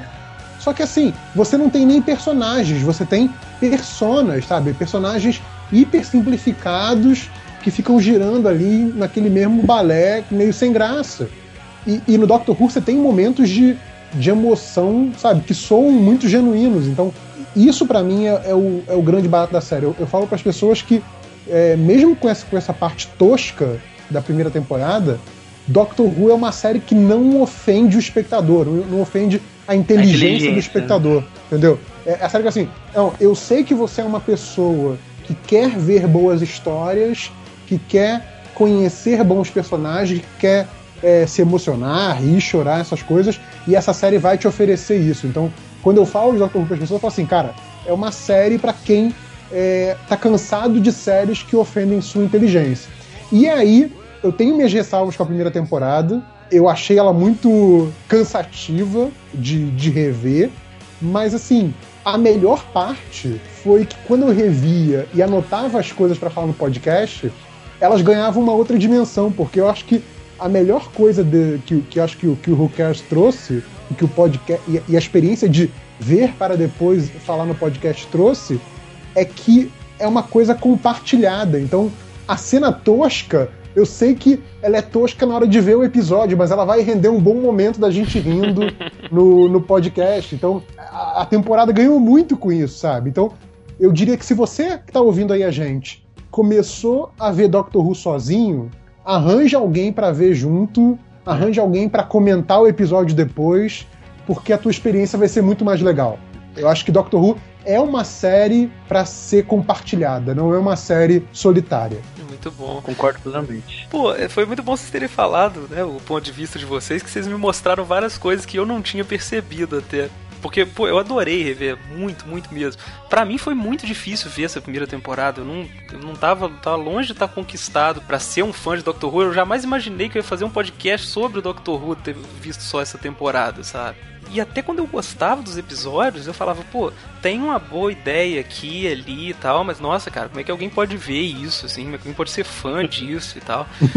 E depois, cara, tendo visto a série inteira, tendo lido sobre a parada e tal, eu revendo isso, eu falei, cara, o problema era inteiramente comigo. eu, eu que não tava pronto, eu que não era digno, sabe? Porque, cara, você vê que cuidado que essa série tem com ela própria, sabe? Com, com o legado dela, assim, com- como tem tanta coisinha, tanto detalhezinho, como é que aquilo. é- E aquilo que o JP falou, a gente tá acostumado a ver série gringa, série americana, né? E é totalmente diferente, sabe? No, no Doctor Who você vê o, amor que aquelas pessoas que estão fazendo têm com a criação delas, assim, sabe? Sim. E mesmo tendo o efeito especial tosco e tal, pô, cara, não é sobre isso, sabe? A história não, não é sobre isso, a história é sobre a história em si, sabe? Foda-se quem tá contando, como tá contando e tal. E é sensacional você ter uma, uma coisa assim hoje em dia. Assim. Eu acho que tem muito tempo que eu não sou fã de nada igual eu sou fã de Doctor Who atualmente. É, o lance que o, o Thales e o, e o Guilherme falaram faz muito sentido, que era aquela coisa do- você esperar o quadrinho chegar pra ver o que, que vai acontecer, sabe? Quando eu esperava os episódios do, Doctor Who já na, na fase do Matt Smith, que era quando eu já tinha visto já a grandeza da série, eu ficava igual uma criança, cara. Se eu tocasse um telefone, uma coisa, eu pausava, eu voltava pra ver direitinho, eu queria ler todos os diálogos, queria ver aquilo tudo, porque é um mundo muito grande, cara, que, que quando a gente tá assistindo sem aprofundar, você vê só a casquinha, né? Uhum. E é um mundo sensacional quando você revê esses episódios já tendo esse background todo. Eles ficam gigantes, assim. Eu adorei rever a temporada. Teve episódios chatos, tá? Eles têm problema de ritmo e tal. Mas no geral, era sempre divertidíssimo de assistir, assim. E essa coisa de ver junto, que o, que o JP falou, é importante demais também, porque eu não sei como é que, como é que funciona com vocês, mas a gente não assiste mais coisa com os amigos igual a gente assistia. Verdade. Antigamente tinha essa coisa, pô, vou na casa do fulano ver o filme e tal. Hoje em dia não tem isso, o cara assiste o filme quando ele pode, baixa, pô, já viu lá e tal, e depois as pessoas conversam, mas é, é como se a gente estivesse assistindo junto, e isso é muito massa, assim, também fico pensando nas coisas que a gente vai falar no programa. Um último comentário, né? Não pode ser diminuído, não pode ser desprezado o mérito do Christopher Eccleston, porque a gente, você falou do efeito especial tosco, me lembrei disso. Em muitos momentos, a credibilidade, a, a, a verossimilhança da situação que está sendo dada vem da interpretação do doutor e da reação do doutor à situação muito mais do que qualquer coisa que, que, que a imagem está te mostrando. Eu, eu não vejo, por exemplo, no Matt Smith, que tem essa série que já trabalha visualmente muito a favor dele, eu não vejo essa força de segurar a verossimilhança do episódio no- na expressão, na fala que o Christopher Eccleston tem.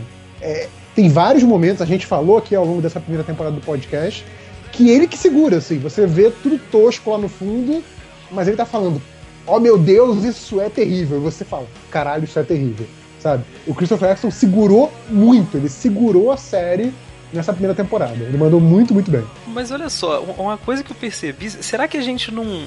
Essa coisa toda dos efeitos especiais, eu fiquei pensando muito, será que a gente não, não desaprendeu a, a- a ver uma história, sabe? Eu nunca imaginei que eu ia ser o cara que ia falar, ah, não, não gostei dos efeitos, isso não é bom, não. Tipo, aquele, aquele cara que no videogame, o cara reclamava do gráfico, sabe? Achei o gráfico ruim. Pois é, Uhum. cara. Quando a gente era moleque, a gente viu o Elo Perdido, cara, no SBT. Aqueles dinossauros de. de Ah, o Star Trek mesmo, né, pô? Eu acreditei em todos os monstros do Star Trek. Aquela luta do Capitão Tilt com o lagarto lá, pra mim, Que é coisa sensacional. mais, mais emocionante do mundo. E a gente reclama tanto dos filmes que se pegam em efeitos especiais e esquecem de contar a história. Cara, que, na boa, eu me sinto muito bem vendo Doctor Who. Sim, pois é, é isso que eu tô falando. É como se eu tivesse desaprendido assim, ao que dá valor né, numa obra de ficção e o Doctor Who tivesse me mostrado o que, que vale a pena, sabe? Tipo, eu acho que eu tô dentro dessa coisa meio idiocracy que o mundo tá virando. Então eu falo, pô, o que, que é efeito especial, cara? Efeito especial é Michael Bay, sabe? Tipo, é lógico que é importante pra te fazer sentir lá dentro e tal, mas é, a- é o superficial, né, cara? É Ah, a- sim. Eu acho que é o que, o que menos importa, assim. A essência de contar história é isso, é a história. Então, tipo, se o cara não tem a, a grana certa pra, pra fazer isso e tal, ele contou assim mesmo, Uhum. sacou? E é uma história muito mais foda do que várias outras que tinham grana, sabe? Pra Eu contar. sinceramente acho que o Doctor, assim, tirando o primeiro episódio, que, que acho que a gente tem, pelo menos eu e o Salimeno temos uma história parecida, né? A gente viu um pedaço, largou, depois voltou um tempão depois, porque aquele realmente é muito tosco. É de doer, né? É, aquele é de doer. Mas é, é, é até meio ridículo, né, cara? A gente falando essas coisas todas e o cara vai ver e ver aquilo. né? Mas os demais episódios, você passa, assim, você ri, você acha uma coisa ou outra bem tosca, mas você passa, sabe? Você vai, passa, adiante e segue, porque você acha legal, sabe? Você acredita no que você tá vendo. Mas agora, pa- para pra pensar, porque, pô, a gente fez um trabalho, né, dissecando esses episódios, lendo sobre os atores, sobre roteiristas, sobre eh, os bastidores do negócio. Para pra pensar na quantidade de coisa que se a gente tivesse tido a, a boa vontade que a gente teve com o Doctor Who, a gente veria com olhos diferentes, né, cara? é, sério, tipo, geralmente a gente não dá a chance pro negócio. A gente fala, pô, me impressione e tal. Aí se o negócio não conseguiu, Uhum. acabou, a gente larga pra lá, sabe? Eu fiquei no Doctor Who por causa de tudo que eu ouvi as pessoas falando sobre. Eu falei, cara, não é possível, tem alguma coisa aí. Eu, eu tenho que ficar que uma hora eu vou perceber o que, que é isso, sabe? Acho que não é nem tanto essa questão de você, é, sei lá, ficar se forçando a ver as coisas boas. Eu acho que Doctor Who tem essa, essa característica, talvez involuntária, que muitas obras têm, que é de selecionar o seu público. Sabe? Tipo, tem um público que vai ter uma tolerância para passar aquela, aquela camada superficial e achar o que tem de valioso na, na, na série, na história, e vai ter parte do público que não. Ah, não, mas isso aí, essa roupa é obviamente isopor. E o cara não presta atenção em mais nada. Entendeu? Então, eu acho que a, a- série também tem essa característica de saber, é, de conseguir selecionar o seu público, voluntariamente ou não. Agora, a gente ainda é as crianças que estão lendo os quadrinhos e fascinando por eles ainda, né? Quando a gente assiste Doctor Who. Será que vai ter a época que eu vou entrar na internet e falar, porra, Doctor Who de hoje é pra retardado, não vou ler mais, eu bom, vou... bom era o Matt Smith. É, não vou mais assistir essa merda, vou Então, mas parar de é- ver isso. Quem tá vendo hoje Eu é acho é inevitável. Por isso que eu acho que a série tem que caminhar para um final, né? Eu acho Eu que ainda tô com. Eu ainda tô naquela fase que eu não quero que acabe, sabe? Eu prefiro ver, ver ficar ruim do que. Mas de qualquer maneira, né? Tipo, a- por enquanto a gente tá curtindo é, e é a gente tem que se preocupar muito com o futuro, né? O que eu acho que eles podiam voltar a fazer spin-offs, eu gostava bastante, como eu falei, precisa assistir todo Torchwood e o Sarah Jane. Porque uma hora vai esgotar. Esgotou uma vez já, né? Uma hora vai esgotar. You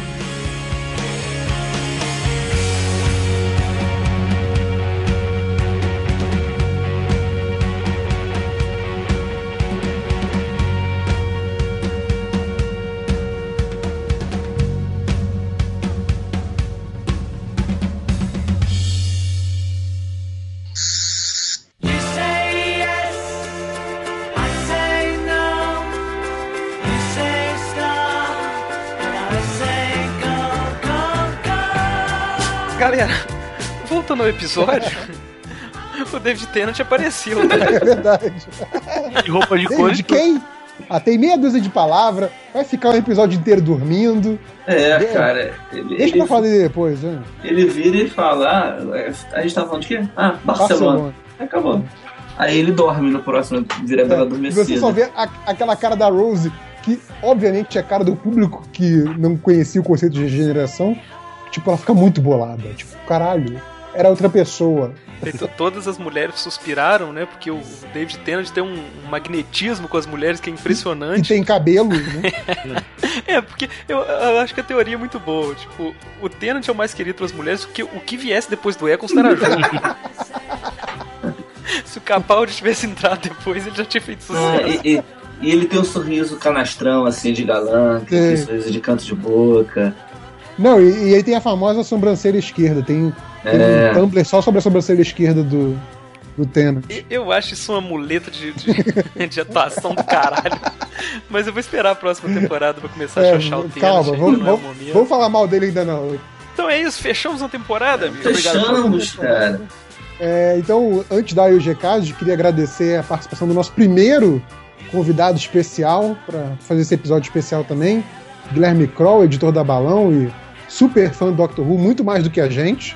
Obrigado aí pela presença, pelas, pela sabedoria aí sobre a série que a gente não tem. A gente só se mete a fazer o podcast. Obrigado aí, Guilherme. Guilherme Kroll, que, que é o nosso David Tennant, que vai ser o nosso participante mais querido e apareceu só no final da primeira temporada. E eu, eu te agradeço o convite de vocês aí, obrigado. Eu, eu acho que não sei tanto da série assim, só sei. Eu, eu, eu sou viciado em trivia. Eu acabo de ver um filme e eu vejo trivia dele. eu- por isso eu sei desses fatos, mas eu peço desculpa pros ouvintes se eu falei alguma merda também, né? Porque a gente. Ah, mas a gente fala bem. Paradas que a gente já falou, cara. Aqui não se pede desculpa, não. Aqui a gente Tá fala bom, merda então, então, que os ouvintes eu tomar no cu. Não, também não, porque aqui não é Melhores do Mundo. Tá bom, eu não, eu não sei, eu sou novo nesse negócio de podcast, mas enfim, agradeço o convite e espero que o pessoal tenha gostado. E compre os meus livros, né? balãoeditorial.com.br. Sim, sim, vai ter o, o link no, no nosso post. Você vai no whocarespod.com E Não, eu responde a isso. Responde enquete. enquete, exatamente. que não é uma enquete. É, vai lá, whocarespod- whocarespod.com. Vai dar nota nos dois episódios, né? No episódio 12 e 13 do Doctor Who. Não é no episódio do podcast, é no episódio da série. É, essa se não, se não der 5 pros dois, não é fã. É verdade. Concordo. É, não esqueça de seguir a gente no Twitter, twitter.com.br whocarespod. Curtir a gente no Facebook, que é facebook.com.br whocarespod. É, seguir a gente no Instagram. Apesar do JP não gostar, tem lá whocarespod.com.br Ih, não. Instagram.com.br whocarespod. Carespod.com.br Instagram. Siga a gente no Instagram, é instagram.com.br whocarespod. Vai ter muita foto do Space Pig pra você Vai. se divertir. E do Mickey. Nosso e-mail qual é? whocarespod.gmail.com Isso. Então é isso, encerramos nossa primeira temporada de Who Cares. Até a próxima. Aê, finalmente. Aquele abraço. Adeus, Eccleston. Vai deixar saudades. Adeus, Eccleston. Deus é. Tchau. Tchau.